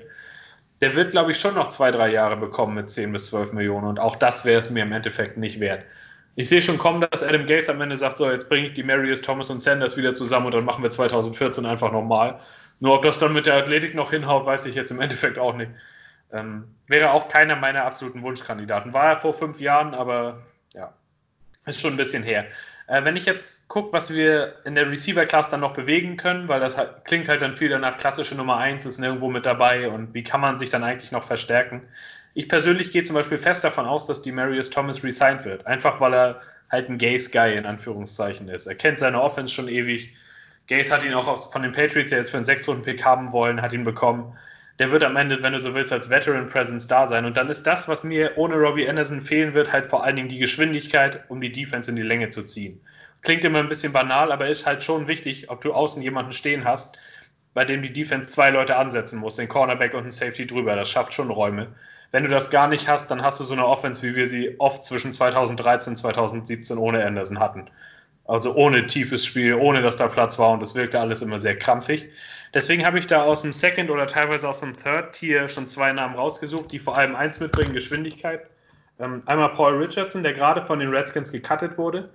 Der hat viele Verletzungen gehabt in den letzten Jahren, ähm, war aber auch bei den Seahawks und bei den Redskins auch schon gut, hatte schon eine Saison von, ich glaube 1000 Yards waren es jetzt nicht, aber 900 und, hat auch schon acht Touchdowns in einer Saison gefangen, bringt auch eine Menge äh, Receiving Skills mit im Sinne von, er hat gute Hände Da ist die Frage, wie kommt er von seiner Verletzung zurück und was kostet er?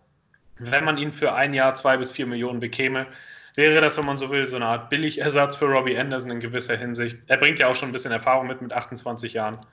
Ähm, und der zweite Name, Philip Dorset, der jetzt die letzten Jahre bei den Patriots war, der vor allen Dingen auch Geschwindigkeit mitbringt. Der ist jetzt auch noch nicht so alt mit 26. Weiß ich nicht, was für ihn für ein Markt im Endeffekt besteht. Viel mehr als absolute tiefe Bälle und kurze Geschwindigkeitsrouten, wo er die Route im Grunde gar nicht ändert, sondern einfach gerade ausläuft, hat er nicht gebracht. Aber dafür wäre er in meinen Augen schon gut. Dann hast du jemanden, wo die Defense zumindest aufpassen muss, der schnell ist, der auch mal einen tiefen Touchdown fangen kann. Und beide wären mit einem ein- bis zwei Jahresvertrag für zwei bis vier, fünf Millionen vielleicht zu haben. Das wäre dann in meinen Augen sinnvolle Addition zu einem Wide Receiver Core, wo dann natürlich immer noch die Nummer eins fehlt. Aber da muss man in meinen Augen dann Richtung Draft gucken, weil in der Free Agency wirst du sie dieses Jahr sehr wahrscheinlich nicht finden. Ja, was ich gerade gelesen habe, jetzt gerade eben per Breaking News, dass die äh, Bears Taylor Gabriel entlassen haben. Hm. Ähm, Wäre vielleicht auch gar nicht so der uninteressanteste Name. Habe mir jetzt keine ja. Gedanken über, was er kostet. Ja. Ähm, kann man aber zumindest mal drauf gucken. Ähm, ich habe hier da bei den Notable-Spielern äh, noch Travis Benjamin stehen, äh, den man vielleicht noch so auf dem Zettel haben sollte, der als Wide Receiver noch Free Agent wird. Ähm, und wen, mein Geheimfavorit und äh, kleiner Wunsch und hoffe, dass er noch was wird, ist Devin Funches. Ähm, ja, das Jahr jetzt, der hatte ich letzte, hatten wir letztes Jahr schon auf dem Zettel. Ähm, ja. Der ist unheimlich groß. Also hat die Körpermaße von 6 Fuß 4, also da die Körpermaße eines äh, klaren Nummer 1 Receivers, der ist fast so groß wie Kevin Benjamin.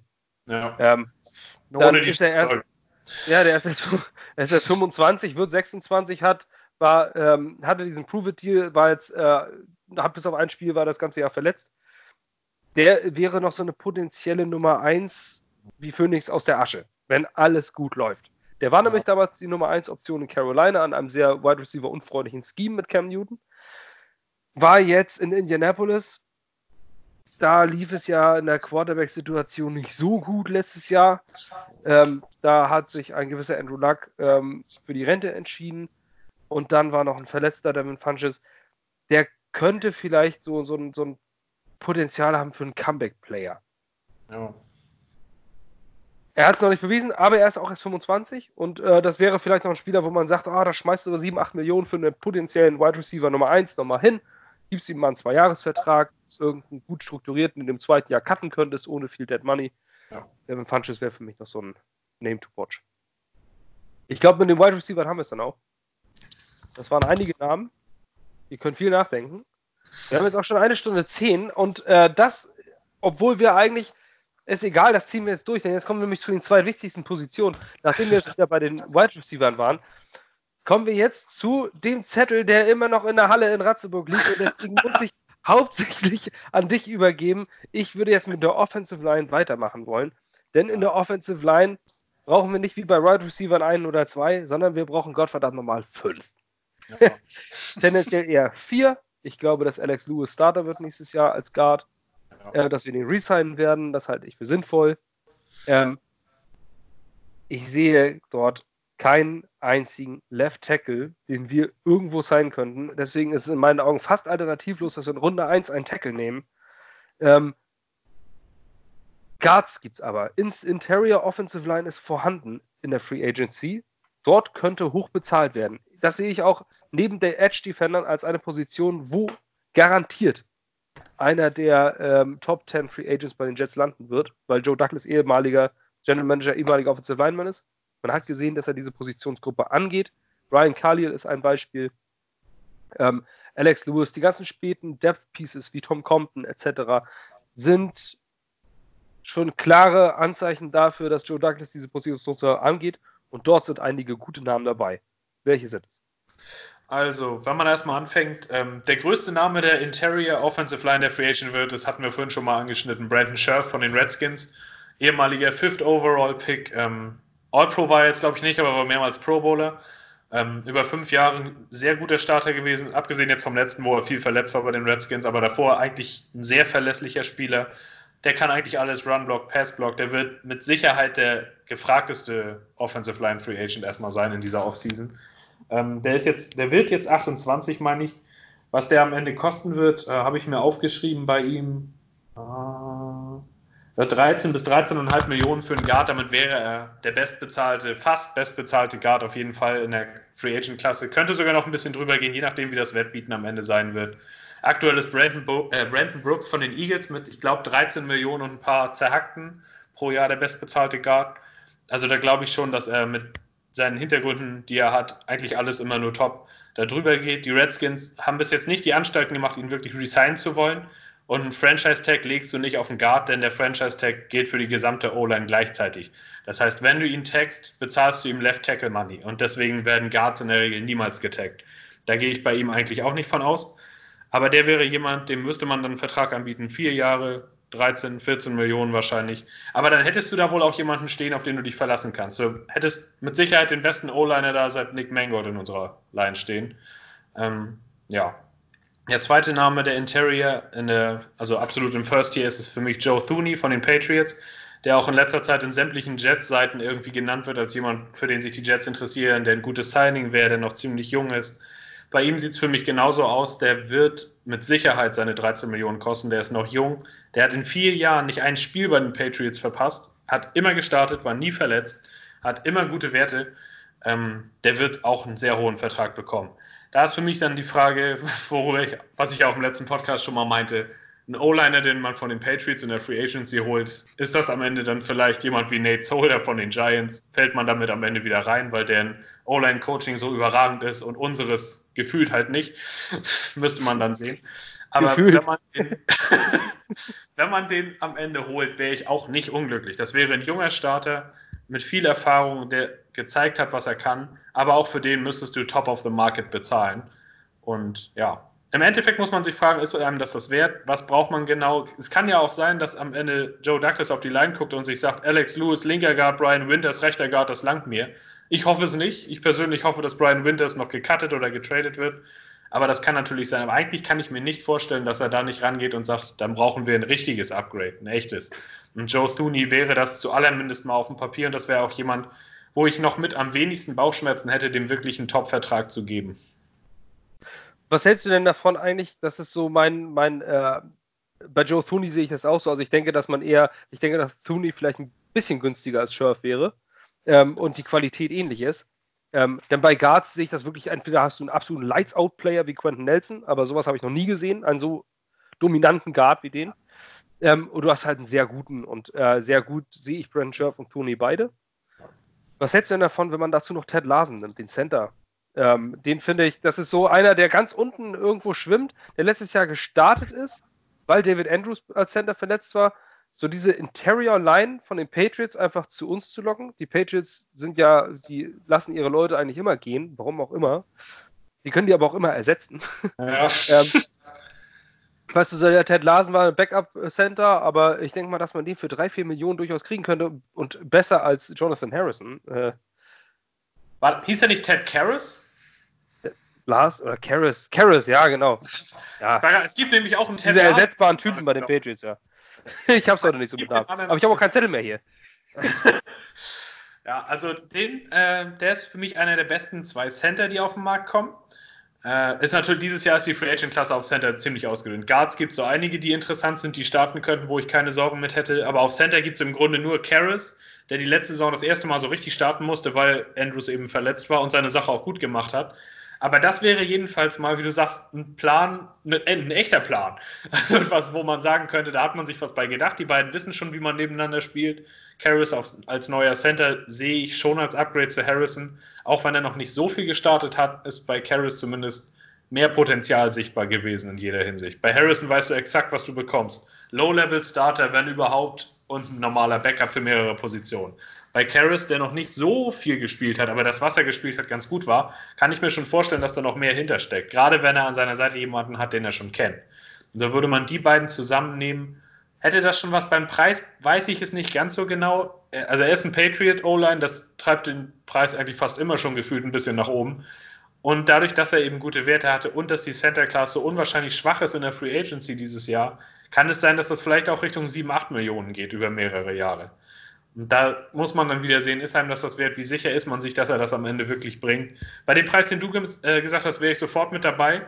Wenn es dann natürlich ein bisschen mehr wird, muss man sehen, ob er das im Endeffekt wert ist. Und der zweite Center, der noch Free Agent ist, bevor ich das vergesse, ist Connor McGovern von den Broncos, der das erste Mal jetzt äh, Center gespielt hat diese Saison, nachdem da Matt Paradis weg war und der das auch sehr gut gemacht hat.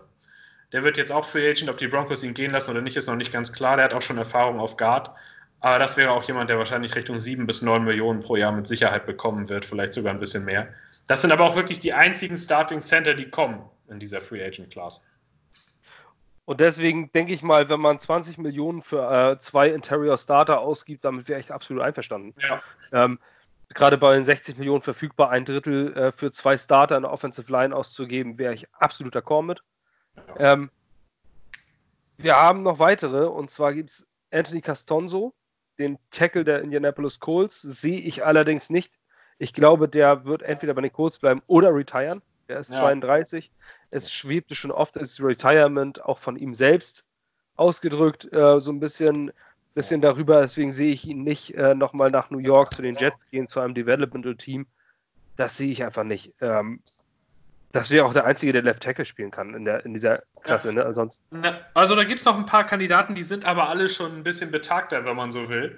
Uh, Andrew Whitworth von den Rams zum Beispiel mit 38 und dann Name, den ich, wenn man so will, so ein bisschen als Sleeper habe, auch wenn er schon ewig in der NFL unterwegs ist und auf gutem Niveau, ist uh, Jason Peters, der Left Tackle der Eagles. Bei dem bin ich mir ziemlich sicher, dass der tatsächlich Free Agent wird. Der ist jetzt auch schon 37, also auch jetzt keiner von den Jungen mehr. Aber der hat letzte Saison kein Stück sein Alter gezeigt. Er war immer noch ein Top 10 Rated Tackle in der, äh, in der NFL bei Pro Football Focus. Der spielt Left Tackle, Blindside Protector seit 15 Jahren in der NFL. Und er hat immer in der New Jersey, New York, Philadelphia, Pennsylvania Area gespielt. Das ist so das Einzige, was bei mir da so reinkommt. Ich glaube, die Eagles werden ihn nicht resignen. Einerseits, weil sie es mit dem Cap nicht so haben. Und dann haben sie seinen Nachfolger mit Andre Dillard vor zwei Jahren gedraftet. Den wollen sie irgendwann dann auch mal spielen sehen. Zumindest gehe ich davon stark aus in der ersten Runde. Das wäre jemand, ein bis zwei Jahre, länger auch nicht, weil dann ist er ja im Grunde genommen 40. Man weiß nie, wie der Körper dann reagiert, wie lange er das noch abrufen kann. Und Jason Peters hat bereits gesagt, er will auf jeden Fall weiterspielen. Und da könnte ich mir das eben vorstellen, weil wenn du von den Eagles zu den Jets gehst, brauchst du vielleicht nicht mal groß umzuziehen, weil ist nur eine Stunde auseinander. Das wäre jemand, der wäre für mich, wenn er sein Level der letzten Jahre halten kann, ein massives Upgrade zu Calvin Beecham, der ja dann schon fast einer der nächsten Kandidaten ist oder der einzigen wenigen Kandidaten auf Left Tackle. Ähm, ich würde Jason Peters über ein bis zwei Jahre 13 Millionen pro Jahr deutlich eher geben als Calvin Beecham nochmal 10 bis 12, weil ich da halt genau weiß, was ich bekomme. Und das, was ich bekommen hat, im Endeffekt die Nadel nicht positiv nach vorne bewegt. Bei Jason Peters kann ich mir wenigstens vorstellen, dass er mit dem Level, das er hatte, die O-Line boostet mit seiner Erfahrung. Er hat einen Super Bowl gewonnen, er ist schon ewig mit dabei da würde ich hoffen, dass der das Level noch ein, zwei Jahre konservieren kann. Der ist so ein bisschen mein Wunschkandidat für Left Tackle, wenn wir das im Draft nicht angehen würden. Ja, so wäre so zumindest ein idealer Stopgap-Player. Ja. Wenn man dann ähm, auch vielleicht sagen kann, äh, der wahrscheinlich auch dazu bereit wäre, oder wo man dann äh, einen Tackle draftet, der Left Tackle werden soll, den aber erstmal auf rechts ein bisschen, bisschen spielen lässt. Ja. Wir brauchen ja schließlich beide Seiten. Ich sag mal, wenn man jetzt zum Beispiel so einen Thomas bekommt von Georgia, äh, im Draft, dann, dann stellst du ihn erstmal auf Right Tackle. Wenn du in der ersten Runde so früh einen Tackle draftest, dann willst du ihn gleich starten. Ähm, und dann so einen Peters auf links zu haben und den anzulernen. Ist mit Sicherheit nicht die schlechteste Idee. Ähm, ansonsten gibt es natürlich auch noch Right Tackle und den brauchen wir auch unbedingt. Also ganz, ganz unbedingt. Äh, wir haben nämlich momentan nur einen Chuma Edoga stehen, der vielleicht das Potenzial hat, das irgendwann zu spielen. Man weiß es aber nicht. Das ist einfach das letzte Jahr, letzte Jahr hat eins klar gezeigt man ist sich nicht klar, ob, ob er das ist. Also, Scheiße. ja, man weiß es einfach nicht, ne? Also man weiß wirklich nicht, ob Chuma Edoga das kann. Deswegen äh, brauchen wir einen Right Tackle. Ähm, um das einmal kurz nur abzuschwächen, wir werden hier natürlich nicht alle, die wir kriegen, bekommen. Wir können ja. glücklich sein, wenn wir zwei davon kriegen in der Offensive Line. Und ich bin auch absolut d'accord damit, wenn wir die Hälfte unseres Cap Spaces für äh, also 30 bis ja so um die 30 Millionen für Free Agent Offensive Lineman ausgeben. Ja. Ist mir lieber als eine Murray Cooper für 25 zu sein, muss ich sagen. Ja. Ähm, wir haben dort einen Right Tackle, der große Name ist und da hat sich auch gerade Joe Blewett, wer ihn nicht kennt, auf Twitter einfach mal gucken. Der macht viel Filmroom, äh, unheimlich angenehmer Typ ähm, und sehr kompetent. Der äh, hat einen Filmroom gemacht über Jack Conklin. Right Tackle der Tennessee Titans wird unrestricted Free Agent. Ähm, war der nicht First-Round-Pick sogar damals? Ja, First-Round-Pick an sich sogar als Left Tackle. Also mit, Theo, mit Glück kann er das noch spielen. Aber ist halt auch ja, also das ähm, hat jetzt letztes Jahr war einer der entscheidenden Punkte, warum Derrick Henry diese Zahlen geliefert hat und warum die Tennessee Titans da sind, wo sie sind. Ähm, hat ein absolutes Top-Jahr hingelegt. Was für mich allerdings ein Red Flag ist, ist, dass er nach seinem vierten Jahr Unrestricted Free Agent wird und dass die Titans sich entschieden haben, die 50 Option nicht zu ziehen. Zur Kenntnis, die 50 Option muss vor dem letzten Vertragsjahr gezogen werden. Sprich, die haben es jetzt nicht jetzt entschieden, sondern letzte Saison haben sie gesagt, wir werden die 50 Option nicht ziehen. Und dann macht Jake Conklin eine absolute Top-Saison, die er liefert. Wundert mich, warum das so passiert. Der will natürlich einen Payday haben, aber war, die 50 Option ist sowas von sinnvoll, die zu ziehen, wenn du einen, in diesem Spiel, Spieler etwas siehst. Warum, die nicht, warum haben die das nicht gemacht und warum ist er jetzt Free Agent? Ja, das ist so ein bisschen das, wo man bei Conklin drüber fällt. Er hat die ersten beiden Jahre seiner Karriere gut gespielt. Da hat er gute Werte gehabt als, Recht, als Right Tackle. Dann aber dieses dritte Jahr, was entscheidend ist für die 50-Option, weil nach dem Jahr musst du das ziehen, da hat er extrem nachgelassen. In jeder Hinsicht. In Pass Protection, im Run Blocking, alles. Es hieß, er war angeschlagen, aber hat viele Spiele trotzdem gemacht im Endeffekt. Und da hat er stark nachgelassen. Dann haben sich die Titans entschieden, diese 50-Option nicht zu nehmen und das machst du ja eigentlich nicht nur, weil der Spieler ein Jahr hatte, wo er angeschlagen ist. Das machst du schon irgendwo, weil du siehst oder nicht siehst, was du denkst von diesem Spieler. Den hast du ja schon seit drei Jahren in deiner Organisation. Dann im vierten Jahr, jetzt wie du sagst, hat er wieder alles rausgehauen, hat im Grunde genommen auf Pro Bowl-Level gespielt und will jetzt seinen Vertrag haben. Und den wird er auch auf dem offenen Markt bekommen, denn er ist 25 Jahre alt und ein Starting Tackle, der Pro Bowl-Level spielen kann, der 25 ist und Free Agent wird, der kann sich im Grunde genommen schon einen goldenen Palast hinstellen, weil der ist, ist klar, dass der bezahlt wird. Er hat keine Character Red Flags, die bekannt sind. Und daher, der wird mit ziemlicher Sicherheit am Ende der bestbezahlte, ne, der bestbezahlte Right Tackle kann er nicht werden, das ist Lane Johnson und darüber wird er nicht gehen. Aber er wird einer der besten äh, Right Tackle, was die Bezahlung angeht, der NFL werden. Und ich denke, 14 Millionen ist dann nicht ganz unwahrscheinlich, auch wenn er auf der rechten Seite spielt, auch wegen seines Alters und allem drum und dran. Bei ihm ist halt die Frage, als Right Tackle, du packst ihn dahin, ist alles gut glaubst du, man glaubt, muss eben wissen, glaubt man, dass das so weitergeht mit ihm? Oder hat er wieder ein schwächeres Jahr? Deswegen ist es bei ihm so ein bisschen die Wolke über dem, was eigentlich sehr gut aussieht, wenn man so will. Ähm, auf Right Tackle gibt es sonst noch einen weiteren großen Namen, der Free Agent wird. Das ist Brian Bulaga von den Packers, der auch über Jahre auf Pro Bowl und All-Pro Level gespielt hat. Der ist jetzt 31 oder wird jetzt 31 der wird aber auch in die Richtung gehen, was das, was das Geld angeht. Der hat eigentlich immer gute Leistungen gebracht. Bei ihm ist eher das Problem, der ist öfter mal verletzt. Der hat in seiner Karriere schon einige Spiele mehr verpasst. Da ist dann die Frage, wenn du dem jetzt einen Vierjahresvertrag gibst, der in Richtung 12, 13 Millionen geht, auch einerseits klar, auf dem Papier hast du die Baustelle geschlossen, du hast da einen Pro Bowler stehen. Nur, wie spielt er denn? Also im Endeffekt ist es so, kein Spieler wird Free Agent, weil er immer alles perfekt gemacht hat. Also ein bisschen Red Flag gibt es irgendwo immer.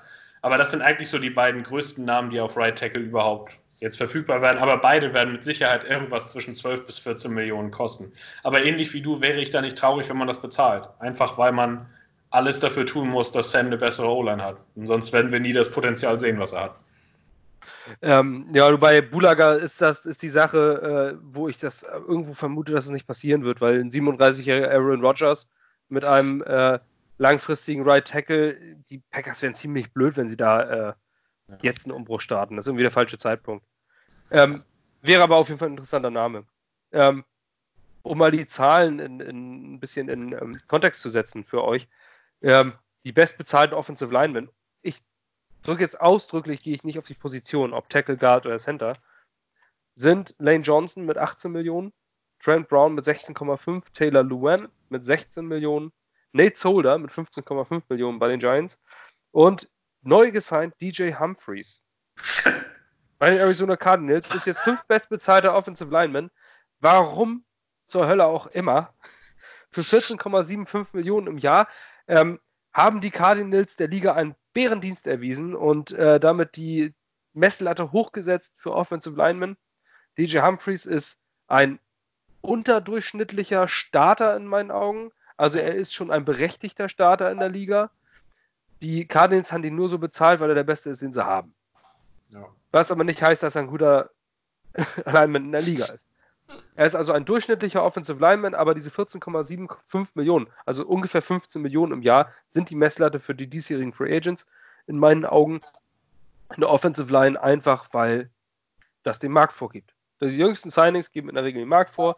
Die sagen, der Agent, wenn ich Agent wäre eines Spielers, hätte ich gesagt, der Humphreys hat 15 Millionen gekriegt, der Conklin soll 16 kriegen. Der ist ja, ja besser. Kann gut sein. Und der Agent hat recht damit. Und äh, das ist die Messlatte, die jetzt äh, für einen Starter zählt. Mit Tire. Offensive Linemen sind, habe ich jetzt hier mal rausgeschrieben, Marshall Genda, 10 Millionen. Warum kriegt er nur 10 Millionen? Ja. Also der äh, hätte auch mal wieder einen neuen Vertrag verdient. In meinen Augen der beste Guard nach Quentin Nelson in dieser Liga. Mitch Morse, letztes Jahr ist interessant, der hat 11,1 Millionen bek äh, bekommen, Center. Ähm, bei den Buffalo Bills war letztes Jahr einer der besten Center verfügbar. 11,1 Millionen, das ist auch, da es letztes Jahr unterschrieben wurde, eine ungefähre Messlatte, was man für die Interior Line bezahlt. David Bakitiari, äh, 12 Millionen. Kevin Beecham, 8 Millionen. Also das bewegt sich so alles knapp unter 10 Millionen, was so die Mitteier ähm, Offensive Lineman angeht. Ja. Für Hast du da noch irgendwann? Ja, auf jeden Fall. Also mein favorisierter Name in dieser ganzen Free Agency für die O-Line ist eigentlich noch Graham Glasgow von den Lions. Ähm, der ist seit vier Jahren bei, also ist jemand, der eigentlich eher unterm Radar fliegt. Einerseits natürlich, weil bei den Lions spielst du sowieso nicht im Rampenlicht. Dann spielst du als Guard, das fällt dann im Endeffekt auch nicht so weit auf. Aber der hat in vier Jahren kein Spiel verpasst, hat linker, rechter Guard gespielt, Center. Und er hat bei Pro Football Focus nicht eine einzige Saison unter einer 70er Bewertung abgeschlossen. Nicht eine. Das heißt, er war immer wenigstens auf überdurchschnittlichen Level. Und etwas, was viele der Guards heutzutage nicht mehr gut können, ist das Run-Blocken. Und das ist etwas, was er außergewöhnlich gut macht tatsächlich. Das ist der stärkere Teil seines Spiels. Der ist für mich jemand, der hat noch nie ein Spiel verpasst, wie ich es sagte, ultra zuverlässig, ist jetzt, wird jetzt 27 Jahre alt. Ähm, warum die Lions dem keinen neuen Vertrag anbieten, ist mir nicht so ganz klar eigentlich. Ich meine, gut, die haben schon in ihre Line investiert auf einigen Positionen und sind vielleicht jetzt auch in der Phase, wo es Richtung Rebuild geht. Aber das ist für mich ein Spieler, der ist ein bisschen unterbewertet. Aber würden wir den verpflichten, das wäre für mich der erste Free Agent, über den ich mich massiv dann freuen würde. Ähm, der hat für mich wenig Red Flags in dem Sinne, außer halt, gut, er hat noch nicht auf Pro Bowl Level gespielt, aber er fällt halt auch nicht auf. Und der Pro Bowl ist etwas sehr Subjektives. Für All Pro Level hat es im Endeffekt natürlich nicht gereicht, dafür gibt es noch einige andere Kandidaten. Aber wenn du den am Ende auf, als Right Guard da stehen hast, wäre das für mich ein massives Upgrade über Brian Winters, der A, entweder verletzt ist oder B, einen schlechten Tag hat, weil er angeschlagen ist. Da wäre für mich ein Graham Glasgow in jeder Hinsicht der bessere Kandidat. Und das ist für mich quasi, wenn man so will, der erste Wunschkandidat für die O-Line, für den ich auch problemlos, ich weiß jetzt nicht, wie viel das am Ende wirklich werden wird, kommt immer darauf an, wie die Teams ihn sehen, aber das kann alles zwischen 8 und 11 Millionen pro Jahr eigentlich werden. Aber das wäre in meinen Augen ein verdammt gutes Investment, weil er eben auch noch sehr jung ist. Also wir hatten in der Redaktion da schon öfter drüber geschrieben und, ähm, und dass dieser Name, der ist jetzt auch nicht so äh, im Fokus, wenn man sich jetzt die ganzen Twitter-Nachrichten etc. anguckt, wie zum Beispiel den Namen Conklin, Scherf oder Thune. Und deswegen äh, wird das wahrscheinlich auch in Ligakreisen ähnlich sein. Und das kann, ähm, letztes Jahr, muss ich ja sagen, hast du ja auch den Nagel auf den Kopf getroffen, als du als äh, ein an dieser Mid-Tire, wie jetzt Glasgow mit Schmors damals genannt hast. Ja. Ähm, der hat bei den Bills ja bewiesen, dass das war, dass er sein Geld wert ist. Und ähm, bei Glasgow, ja, es, ist, hört sich sehr interessant. Ich habe mir viel von ihm angeguckt. Ich habe auch diese Pro Football Focus Werte angeguckt und da sieht man auch, denkt man sich, oh, er hat ja keine Schwächen. Ja. Und ähm, zumindest die Zahlen sagen das. Das Auge kann ich jetzt nicht so ganz bewerten, weil ich von den Lions fast nichts gesehen habe. Aber die Zahlen ähm, zeigen es definitiv. Ich meine, wenn, wenn du jedes Spiel spielst, ist es vielleicht sogar sinnvoller, äh, drei, vier, fünf Millionen weniger in die Hand zu nehmen und ein Glasgow statt eines äh, Brent Scherf äh, unter Vertrag zu nehmen. Ja, ähm, kein schlecht angelegtes Geld. Um am Ende der Offensive Line einfach, ich wenn du jetzt keinen weiteren Namen hast, also ich habe zumindest keinen. Ja, also ähm, ich habe einen so aus der Mitteil, wenn man noch so will, aber es ist halt auch eher ein unbekannter Interior-Name. Äh, Austin Blythe von den Rams der wird jetzt Free Agent. Der hat letzte Saison, wenn man sich nur die Werte der Saison anguckt, nicht gut gespielt. Da wurde er aber auch als Center eingesetzt, ist aber eigentlich ein Guard. Und da war im Jahr zuvor der viertbestbewährte Guard der ganzen NFL bei Pro Football Focus. Gut, das war auch die Saison, in der die Rams außergewöhnlich waren, wo die ganze Offense funktioniert hat. Aber ähm, eine über 85er Bewertung kriegst du trotzdem nicht einfach nur, weil du da gestanden hast. Da ist im Endeffekt auch Potenzial da. Der hat sich das jetzt, wenn man so will, mit der letzten Saison ein bisschen verbaut, aber da ist, wenn man die Rams O-Line gesehen hat, auch einiges durcheinander gegangen. Das wäre jemand, wenn man den über zwei, drei Jahre bekommen könnte, mit sechs bis acht Millionen auch ein Kandidat. Auch da würde ich dann sagen, Der oder Alex Lewis, wenn man so will. Also für die andere Seite als der schwächere Guard in Anführungszeichen.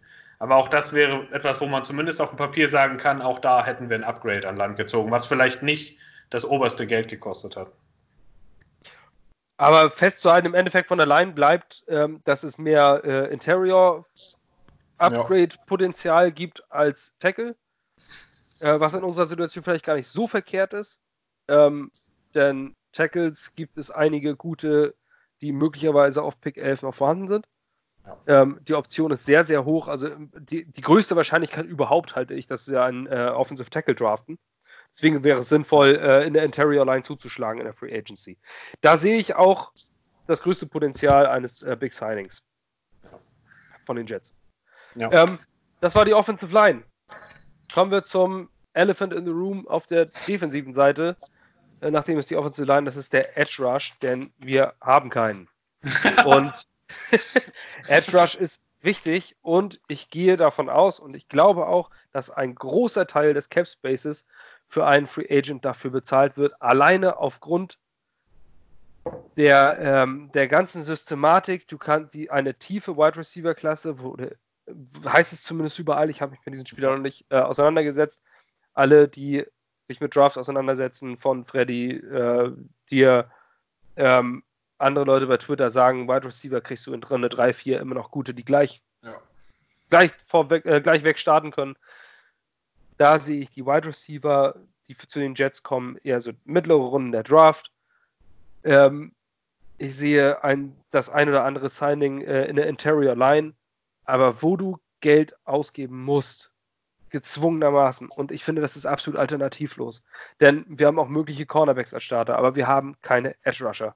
Und da muss man das Geld in die Hand nehmen. Klar, viele sagen, oh, wir müssen ja Offense. Ich glaube, das wird hauptsächlich im Draft angegangen, Offense. Wir müssen einen Edge Rusher an Land ziehen. Ist in meinen Augen absolut, das ist ein Zwang. Wir haben so einen guten Run-Stop. Wir haben einen Quinnen Williams letztes Jahr sehr hoch gedraftet der Unterstützung von außen braucht, ganz, ganz dringend, um den Interior ähm, Pass Rush zu bringen. Und wenn wir von außen jetzt noch Druck auf den Quarterback bringen, dann wäre ähm, dann wäre es einfach absolute Spitzenklasse. Dann könnte unsere Defense mit Greg Williams wirklich sowas von gut aussehen.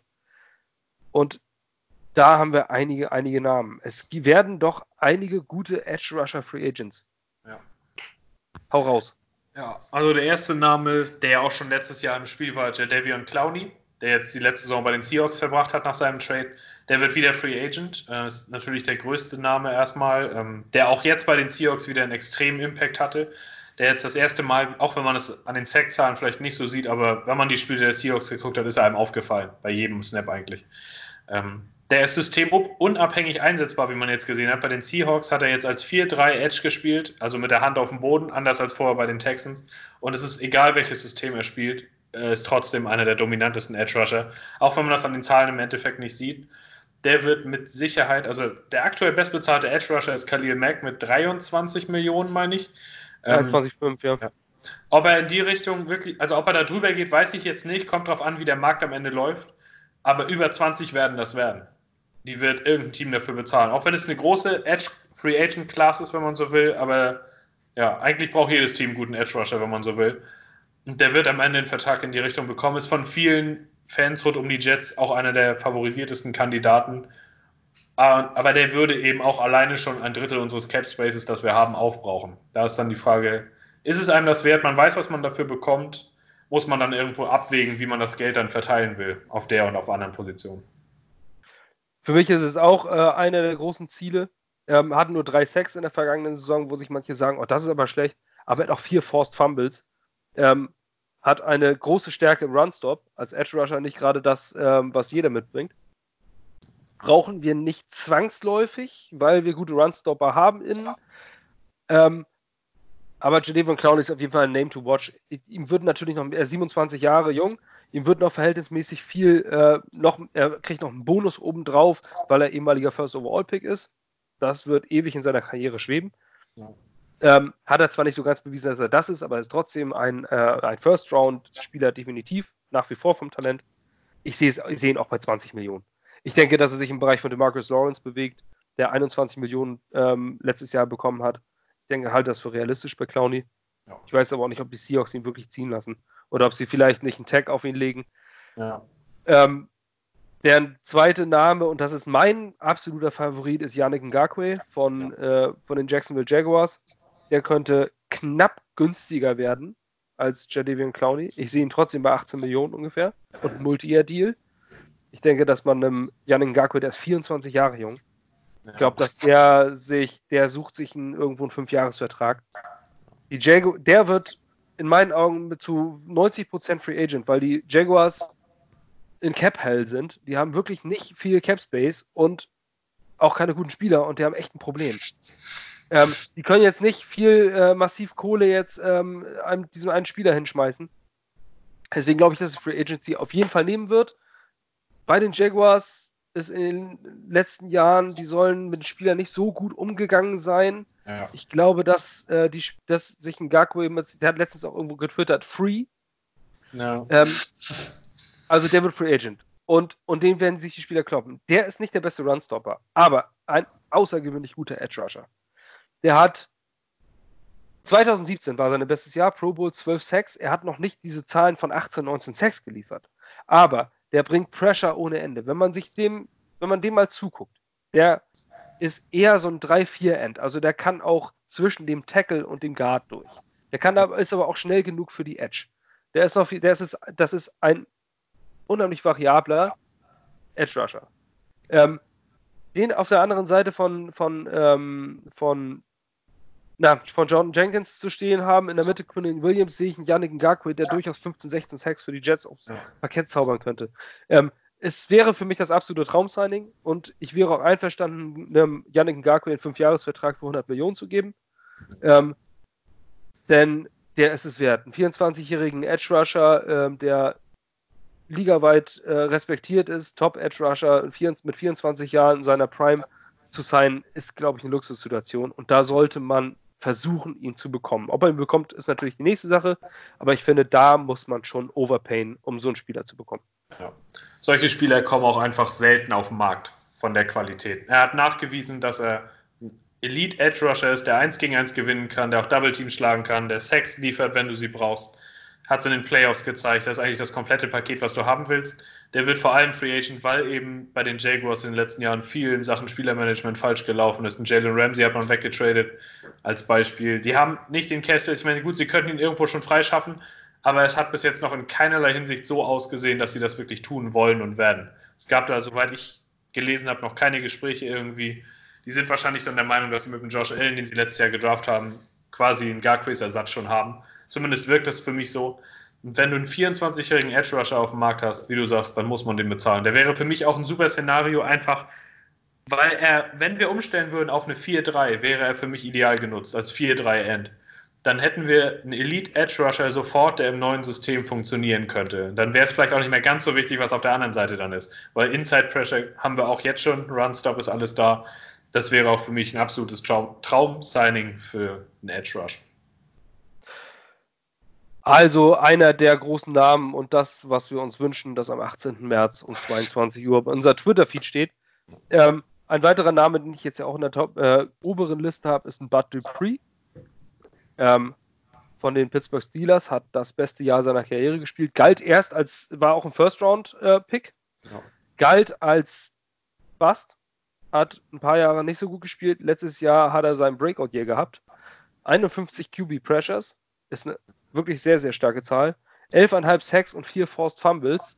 Ähm, das sind wirklich Elite-Zahlen, die er letztes Jahr geliefert hat, in einer Elite-Defense, was die Steelers letztes Jahr geliefert haben. Ähm, muss man natürlich auch mal in Kontext setzen. Aber er ist erst 27. Ähnliche Situation. Ich sehe ihn als knapp weniger bezahlt als ein J.D. Clowney, einfach weil er, äh, weil er nicht konstant so geliefert hat. Wäre aber jemand, der auch Outside Linebacker spielen kann, ähm, und Druck auf den Quarterback bringt. Auch mit dem wäre ich sehr glücklich, wenn es passiert. Ähm, den sehe ich nicht bei 20 Millionen, den sehe ich eher so bei 16, 17. Ja. Was er sich mit Sicherheit abholen könnte. Der wird auch sich einen 3- bis 5-Jahres-Vertrag eher 4, 5 Jahre suchen wollen.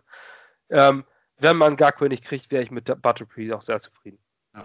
Vom Leistungslevel her, auch wenn es bis jetzt erst ein Jahr war, also es, wenn man so will, das Risiko eines One-Hit-Wonders, Aber das Level, was er in diesem Jahr gezeigt hat, ist, wie du schon gesagt hast, außergewöhnlich. Und der gehört für mich auch noch zur First Class der Edge Rusher, die jetzt Free Agent werden, die ja relativ breit auch ist. Auch ein Shaq Barrett zum Beispiel wird Free Agent, auch wenn da überall zu lesen ist, dass die Buccaneers den nicht gehen lassen werden. Aber ein Bud Dupree wäre jemand, da also, ich denke mal, was die Vertragshöhe angeht, wird sich das daran orientieren, was ein Darius Smith letztes Jahr gekriegt hat. Der Free Agent geworden ist und bei den Packers 17 Millionen pro Jahr bekommen hat. Diese 1B Pass Rusher, die dieses Jahr kommen, wie ein Bud Dupree, vielleicht auch ein Dante Fowler, Matt Judon, die werden alle den Vertrag sehen und sagen, ja, das hat der letztes Jahr bekommen auf einem ähnlichen Leistungslevel, das kriege ich auch plus Inflation, also 17 bis 18 Millionen. Würde ich sagen, wird er bekommen, aber auch der wäre es mir wert. Er ist jetzt 27 ist ein Kandidat, der es gezeigt hat. Da ist für mich eben halt die Frage One-Hit-Wonder oder nicht, aber wenn man sich da sicher ist, dass er im eigenen Defense-System funktioniert, wäre er für mich das Risiko auch allemal wert. Denn die Saison, die er jetzt gespielt hat, hat bei den Jets in den letzten 20 Jahren so niemand gespielt, wenn man so will. Von daher wäre das auf alle Fälle schon ein Upgrade. Unser letzter Double-Digit-Sack-Spieler war Mo Wilkerson 2015 als Defensive Tackle. Das heißt, wenn man so will, wir haben 10, 15 Jahre überhaupt keinen Edge Rush gehabt. Und da ist es für mich dann auch vollkommen okay, wenn man in dieser Free Agency rangeht und sagt, das ändern wir jetzt, egal was es kostet. Und da wäre Dupree auch ein Kandidat, der, der da gut reinpassen würde. Der letzte war John Abraham, ne? Ja. Anfang 2000er. okay, das ist tatsächlich schon ein bisschen her. Ähm, ja, auf jeden Fall interessant. Ähnlich Dante Fowler, was du auch schon gesagt hast. Ich glaube allerdings nicht, dass die Rams so blöd sein werden und ihn ziehen lassen. Ähm, allerdings haben die Rams auch kein Geld. Das ja. wird natürlich immer schwierig. Ähm, 25 Jahre, 11,5 Sex 2019 hat sein Prove-It-Deal geproved, hat äh, bewiesen, dass es ist, dass er es kann.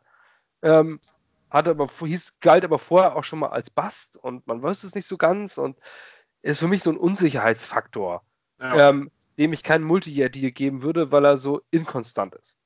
Ähm, ich wäre nicht unglücklich, aber ich sehe ihn auch bei 15 bis 18 Millionen. Er hat 2019 12 Millionen bekommen. Er wird mehr kriegen, weil er bewiesen hat mit 11,5 Sex, dass er es kann. Ja. Aber auch in einer Defensive Line mit Aaron Donald, muss man immer sagen, der alleine schon ja. irgendwie acht Leute auf sich zieht. Ja. Ähm, deswegen, also ich glaube, dass du selbst als einarmiger Schimpanse einen Edge Rush hinbekommst, wenn Aaron Donald als Defensive Tackle hast. Ähm, deswegen ist das für mich so ein bisschen schwierig einzuschätzen, ob man einem Fowler jetzt wirklich dieses Geld hinterher schmeißt. Er wurde schon die letzten Jahre immer wieder mit Jets in Verbindung gebracht, ob es jetzt nur Fan Fanseite oder Medienseite war. Wir haben gesagt, Mensch, holt euch doch den Fowler, holt euch doch den Fowler, dann ist er zu den Rams gegangen ja. und ist dort jetzt wieder ein Jahr geblieben. Ich glaube, der will auch einfach nicht nach New York. Oder der Agent sagt einfach, ach komm, geh nicht nach New York. Sonst wäre das irgendwie mal passiert. Ja, es, irgendwo schwingt bei ihm die Unsicherheit so ein bisschen mit. Vorher war er auch bei den Jaguars, er hatte mal ein ganz gutes, also nicht nur ganz gut, ein wirklich gutes Jahr, dann wieder ein, zwei schlechtere, dann wurde er im Endeffekt getradet bei den Rams. Da war er dann jetzt wieder gut, aber bei ihm schwingt immer so ein bisschen diese Unsicherheit irgendwo mit. Er hat schon gezeigt, dass er das Level, das Talentlevel hat. Er war ja auch ein Top 5 Pick damals in seinem Draft. Aber er wäre auch jemand, wo ich sagen würde, ist ein gewisser Unsicherheitsfaktor mit dabei. Aus der 1B-Kategorie habe ich noch einen Namen, der für uns, glaube ich, ganz interessant sein könnte. Das ist Matt Judon von den Baltimore Ravens, der jetzt Free Agent wird. Da auch ähnlich wie, wie ich vorhin schon bei Jimmy Smith meinte, jemand, den Joe Douglas kennt. Der war dabei, als der gedraftet wurde aus Baltimore. Das ist ein Name, mit dem er zu tun hatte, wo er den Spieler wahrscheinlich gut einschätzen kann. Ähm, ähnlich wie Darius Smith im Vorjahr, jemand, der erst in seinem letzten Jahr wirklich groß aufgespielt hat bei den Ravens. Aber das liegt eben auch daran, dass die über Jahre gute Edge Rusher hatten, mit einem Terrell Sachs, Parnell McPhee damals. Die haben lange auf der Bank gesessen hinter diesen Leuten und haben sich dann eben auch erst zum Ende entwickelt. Aber Judon hat dieses Jahr eben auch gezeigt, dass er es kann, gehörte zu den bestbewerteten Edge Rushern bei Pro Football Focus, hat, glaube ich, 8,5 Sex, ist jetzt nicht ganz so viel, aber äh, also trotzdem eine gute Leistung im Endeffekt von ihm. Er hat auch gezeigt, dass er der Focus Edge Rusher sein kann, denn anderen hatten sie in dieser Saison nicht auf der anderen Seite stehen. Wenn der wirklich Free Agent wird bei den Ravens, hat man also hat man gelesen, dass er vielleicht auch den Tag im Endeffekt bekommen sollte, aber eher mit Blick auf ein Tag-and-Trade-Szenario, wie bei D. Ford letztes Jahr. Aber gerade wegen der Verbindung von Joe Douglas zu den Ravens könnte ich mir vorstellen, dass wir da der mögliche Empfänger sind. Dass er vielleicht einen unserer Drittrunden-Picks dafür hergeben würde, oder falls es nicht nötig wird, auch nicht und diesen Spieler einfach so sein. Er wäre auch jemand, der wahrscheinlich irgendwo zwischen 14 und 16 Millionen pro Jahr bekommt, bei dem ich aber auch nicht traurig wäre, wenn der am Ende bei uns landet. Sehe ich auch so. Also auch einer auf, auf dem Zettel eher weiter unten ja. als Fallback-Option. Und dann habe ich noch, noch einen Marcus Golden dort stehen. ähm, ja, ich, kein sexy Name. äh, aus einer nicht sexy äh, Giants Defense. Und ähm, aber wenn du bei den Giants, gut, bei den Giants brauchst du auch nicht viel zeigen, um gut aufgefallen zu sein letztes Jahr. Aber nichtsdestotrotz sind 10 Sacks. 2016, 2016 hat er 12,5 Sacks. Letztes Jahr 72 Tackles, 10 Sacks. Das sind schon keine schlechten Zahlen. Zumindest so als Fallback-Option. Wenn du keinen, äh, keinen signen kannst, ist das zumindest jemand, der gezeigt hat, dass er äh, Double-Digit Sacks hinbekommt. Ähm, wird 29, keine sexy Karriere gespielt, aber eigentlich immer, äh, immer seine, seine Quarterback-Sex geliefert. Den sehe ich so in der Kategorie von Jordan Jenkins. Ja. Ähm, der also vielleicht 12 bis 14 Millionen bekommt, ähm, der vielleicht alleine nicht den Unterschied macht, aber wenn du Jordan Jenkins und Marcus Golden, dann kannst du vielleicht doch noch was mit dieser Zange machen. Wäre jemand, den man bekommt, wenn es dann wirklich, wenn du wirklich keinen anderen Topmann bekommst. Also und ja. allgemein muss man, finde ich, sagen, die Edge Rusher, die jetzt Free Agent werden, ganz anders als bei den Receivern, das gibt eine sehr gute Mittelklasse dieses Jahr wenn wir jetzt keinen der Top 10 bekommen, wenn man da jetzt so ein paar Namen durchliest, die da noch kommen, die wahrscheinlich nicht dieses Level an Gehalt am Ende bekommen werden, aber die trotzdem schon bewiesen haben oder Potenzial haben, beispielsweise Robert Quinn, Jabal Shirt, Mario Edison, ähm, Adrian Claiborne, alles Namen, die schon was gezeigt haben in der NFL und denen man allen einen Vertrag anbieten könnte und die das, was wir bei uns Pass Rush genannt haben, upgraden würden, auch ein Shaq Lawson zum Beispiel oder ein Name aus der zweiten Reihe, der mir auch noch besonders gut gefallen hat, Emmanuel Ogbar, der bei den Chiefs äh, die meisten Sex hatte, bis er verletzt war dann im Oktober und auch vorher bei den äh, Cleveland Browns eigentlich immer mehrere Sex pro Saison hatte. Er hatte auch viele Verletzungsprobleme, aber er hatte, glaube ich, sogar einmal schon 8,5, wird jetzt auch erst 26. Also das wäre auch so ein Kandidat, wo man sagen könnte, vielleicht kommt da in den nächsten Jahren was, wenn er fit bleiben kann und bei dem Team nochmal die Chance bekommt. Also selbst wenn wir am Ende keinen der absoluten Top-Leute bekommen, gibt es da in der zweiten Reihe zumindest deutlich interessantere Namen, als zum Beispiel bei Wide Receiver der Fall ist. Ja, bei mir wäre es halt noch, bei mir ist zum Beispiel ein Robert Quinn, den, ja. ich, den ich unheimlich gerne äh, spielen sehen mag, der immer im Durchschnitt 10 Sacks pro Saison äh, liefert. Seit 2011, glaube ich, schon in der Liga ist, wird aber trotzdem erst 30, ist noch 29 dem kannst du auch nochmal, äh, falls du keinen anderen kriegst, nochmal 10 Millionen geben und ihn für ein Jahr auf dem Platz stellen. Ähm, das waren die Edge Rusher. Äh, wo ich mir ziemlich sicher bin, dass äh, ein zweistelliger Betrag, ein sehr guter zweistelliger Betrag für einen Free Agent ausgegeben wird. Ihr könnt ja alle mitrechnen. Wir gehen von ungefähr 16 Millionen aus. Ähm, da könnt ihr ungefähr rechnen, wenn man einen Spieler für 20 Millionen sein, wie viele von diesen von uns hier genannten Szenarios realistisch sind. Nämlich nicht viele. Und wir hoffen, dass es die richtige Position ist. Wenn man wie letztes Jahr wieder einen Inside Linebacker hochbezahlt, dann wissen wir, haben wir mit Joe Douglas auch nur einen Mark McHagnon. Ich gehe davon aus, dass hauptsächlich die Offensive Line und der Edge Rush angegangen wird in der Free Agency. Ähm, zwei große Signings maximal. Alleine schon aufgrund der, es geht ja nicht nur darum, dass man äh, jetzt nur diese Spieler bezahlt. Du musst ja auch Depth damit bezahlen mit dieser ähm, und Resignings bezahlen. Haben wir aber alles eingerechnet und diese 60 Millionen sind realistisch. Ja. Ein Cornerback wird sicher auch noch mit dazukommen. Weil es ja, so die Frage ist, äh, die, die Frage ist, ob man das jetzt so aufteilt, dass man sagt, äh, man holt sich einen Edge Rusher, Offensive Line und Cornerback, jeweils ja. drei äh, gut bezahlte und dann ist das Cap Space auch schon eng. Ja. Äh, restrukturiert vielleicht noch den einen oder anderen Vertrag. Ähm, alles möglich. Ähm, aber das waren zumindest unsere Positions of Need in super kurzen 1 Stunde 50. Ähm, um jetzt nochmal äh, den Bogen zu spannen und am Ende nochmal was rauszuhauen, vom Collective Bargain Agreement, wer es bis jetzt mitgehört hat, ist es vielleicht das eine oder andere interessant. Was ist das überhaupt? Es ist äh, der Vertrag, der zwischen der Spielergewerkschaft und der NFL geschlossen wird, wo Bezahlung von Spielern, wo alles geregelt wird, was mit Verträgen und Rechten von Spielern angeht. Ähm, und Rookie-Verträge, Gehälter und hast du nicht gesehen. Zehn Jahre, auf zehn, die nächsten zehn Jahre ist angelegt. Das Gerücht ist, dass eventuell eine 17-Spiele-Saison ansteht. Finde ich persönlich total daneben. Ist aber nur meine persönliche Meinung. Ich weiß nicht, was das soll. Und äh, was noch mit drin steht, ist 14 Teams statt 12 in den Playoffs. Ähm, Gibt es noch weitere interessante Punkte dazu? Uh, Preseason-Spiele soll eingespart werden. Aktuell heißt es wohl drei habe ich zumindest einmal gelesen, aber das war noch nicht so ganz offiziell. Äh, die Roster der NFL-Teams sollen von 53 auf 55 hochgesetzt werden. Wahrscheinlich auch, um dem Rechnung zu tragen, dass du einen Regular-Season-Spieler am Ende mehr hast.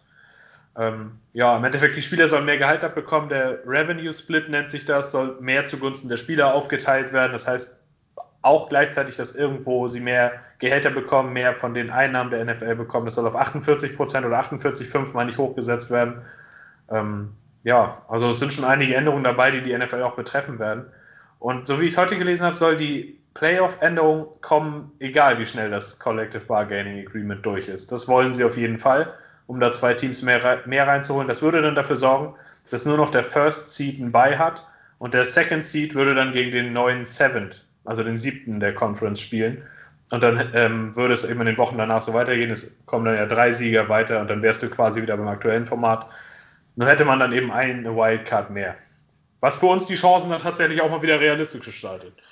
Ja, ich meine, immerhin werden wir aus den letzten zehn Jahren sind wir so stark, dass aus den letzten zehn Jahren, wo wir ja nicht in den Playoffs waren, Unfassbar. in einem Jahr drin wären. 2015 wären wir dann nämlich in den Playoffs. Ich finde diese Nachricht fand ich heute unheimlich frustrierend, dass man also da steht, ja 2015 hätte es ja ja geschafft, ja aber nur 2015 aus den letzten fucking zehn Jahren. Wahnsinn, wie Also das ist- sein kann, echt über zehn Jahre. Ey.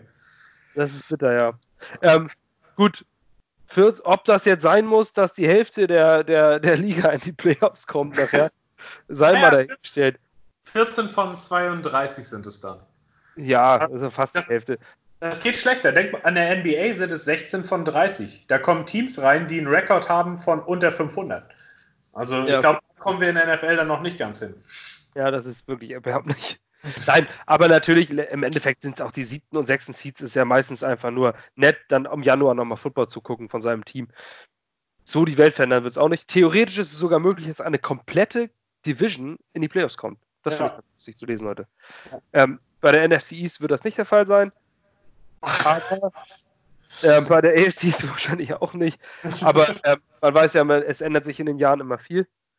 Ähm, naja, da ist noch viel, äh, da ist noch viel zu verhandeln. Auf jeden Fall wird es dieses Jahr noch bekannt gegeben. Im März sogar noch beim, beim Teammeeting, da wird verhandelt, Wenn es gut Ich hoffe, läuft. dass es zu einem Holdout kommt, wie damals. Äh, Lockout war es Ja. da. Ich hoffe nicht, dass es dazu kommt, aber so äh, deutet momentan nichts darauf hin. Es deutet sich auch, dass es sich schon sehr, nah an, äh, sehr angenähert wird.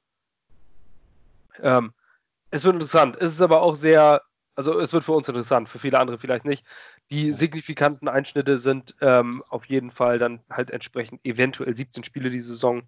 Ja. Ähm, wo ich, wie gesagt, ausdrücklich überhaupt gar kein Freund von bin, weil das es ist unnötig. Es ist ein Spiel mehr, lohnt es sich. Lohnt, äh, viele sagen, ja, mehr Football ist ja immer toll. Diese eine Woche und dann ist auch noch diese ganzen, dann heißt es wieder der nächste Rekord ever, weil der hat noch nie und dann ist es immer alles so viel über den Haufen geworfen. Ich finde, das ist so unnötig. Es macht die Statistiken der Saisons auf sich dann nicht mehr ganz vergleichbar, weil es ein Spiel mehr ist, wenn man so will. Das muss man dann jedes Mal wieder hochrechnen. Es soll wohl auch dazu führen, dass es vielleicht zwei Buys pro Team gibt. Also dadurch die Saison noch weiter ausgeweitet wird, aufgrund der Mehrspiele, die sie machen müssen. Ja, ob das jetzt so im Endeffekt was bringt. Das erste, was ich gedacht habe bei den 17 Spielen, war, dass Jeff Fischer dann nicht mehr Mr. 500 gewesen wäre, weil 500 gibt es ja nicht mehr. Aber ob das jetzt sein muss, ein Spiel mehr oder weniger, wenn ich an die Jets denke, die jährlich zu Halloween eh aus dem Playoff-Rennen raus sind, ob wir dann noch ein nutzloses Spiel Ende Dezember mehr brauchen, weiß ich jetzt auch nicht. Aber Naja, Ja. es ist, vielleicht wird- dann die letzte Woche dadurch interessanter durch das, durch das dritte Team und die Ja. Seeds, ähm, wie, wie jetzt letztes Jahr, wo du im le- im letzten Spieltag irgendwie nur zwei bedeutende Spiele hattest. Ja. Aber gut, finde ich jetzt nicht so. Also die 14 Teams in den Playoffs, finde ich, ist das, äh, was die Fan am meisten merken wird. Einfach weil, äh, weil du ein mehr Spiel am Wildcard-Weekend hast und weil es dann viel mehr von Bedeutung ist, den First Seed zu holen. ja. Ähm, ja, das kann auch äh, ein interessanter Punkt sein. Was mich auch sehr interessieren würde, ist, was sich an den, also an den ganzen Vertragsstrukturen ändern könnte. Weil der Salary Cap und alles drumherum ist schon eine sehr komplexe Sache.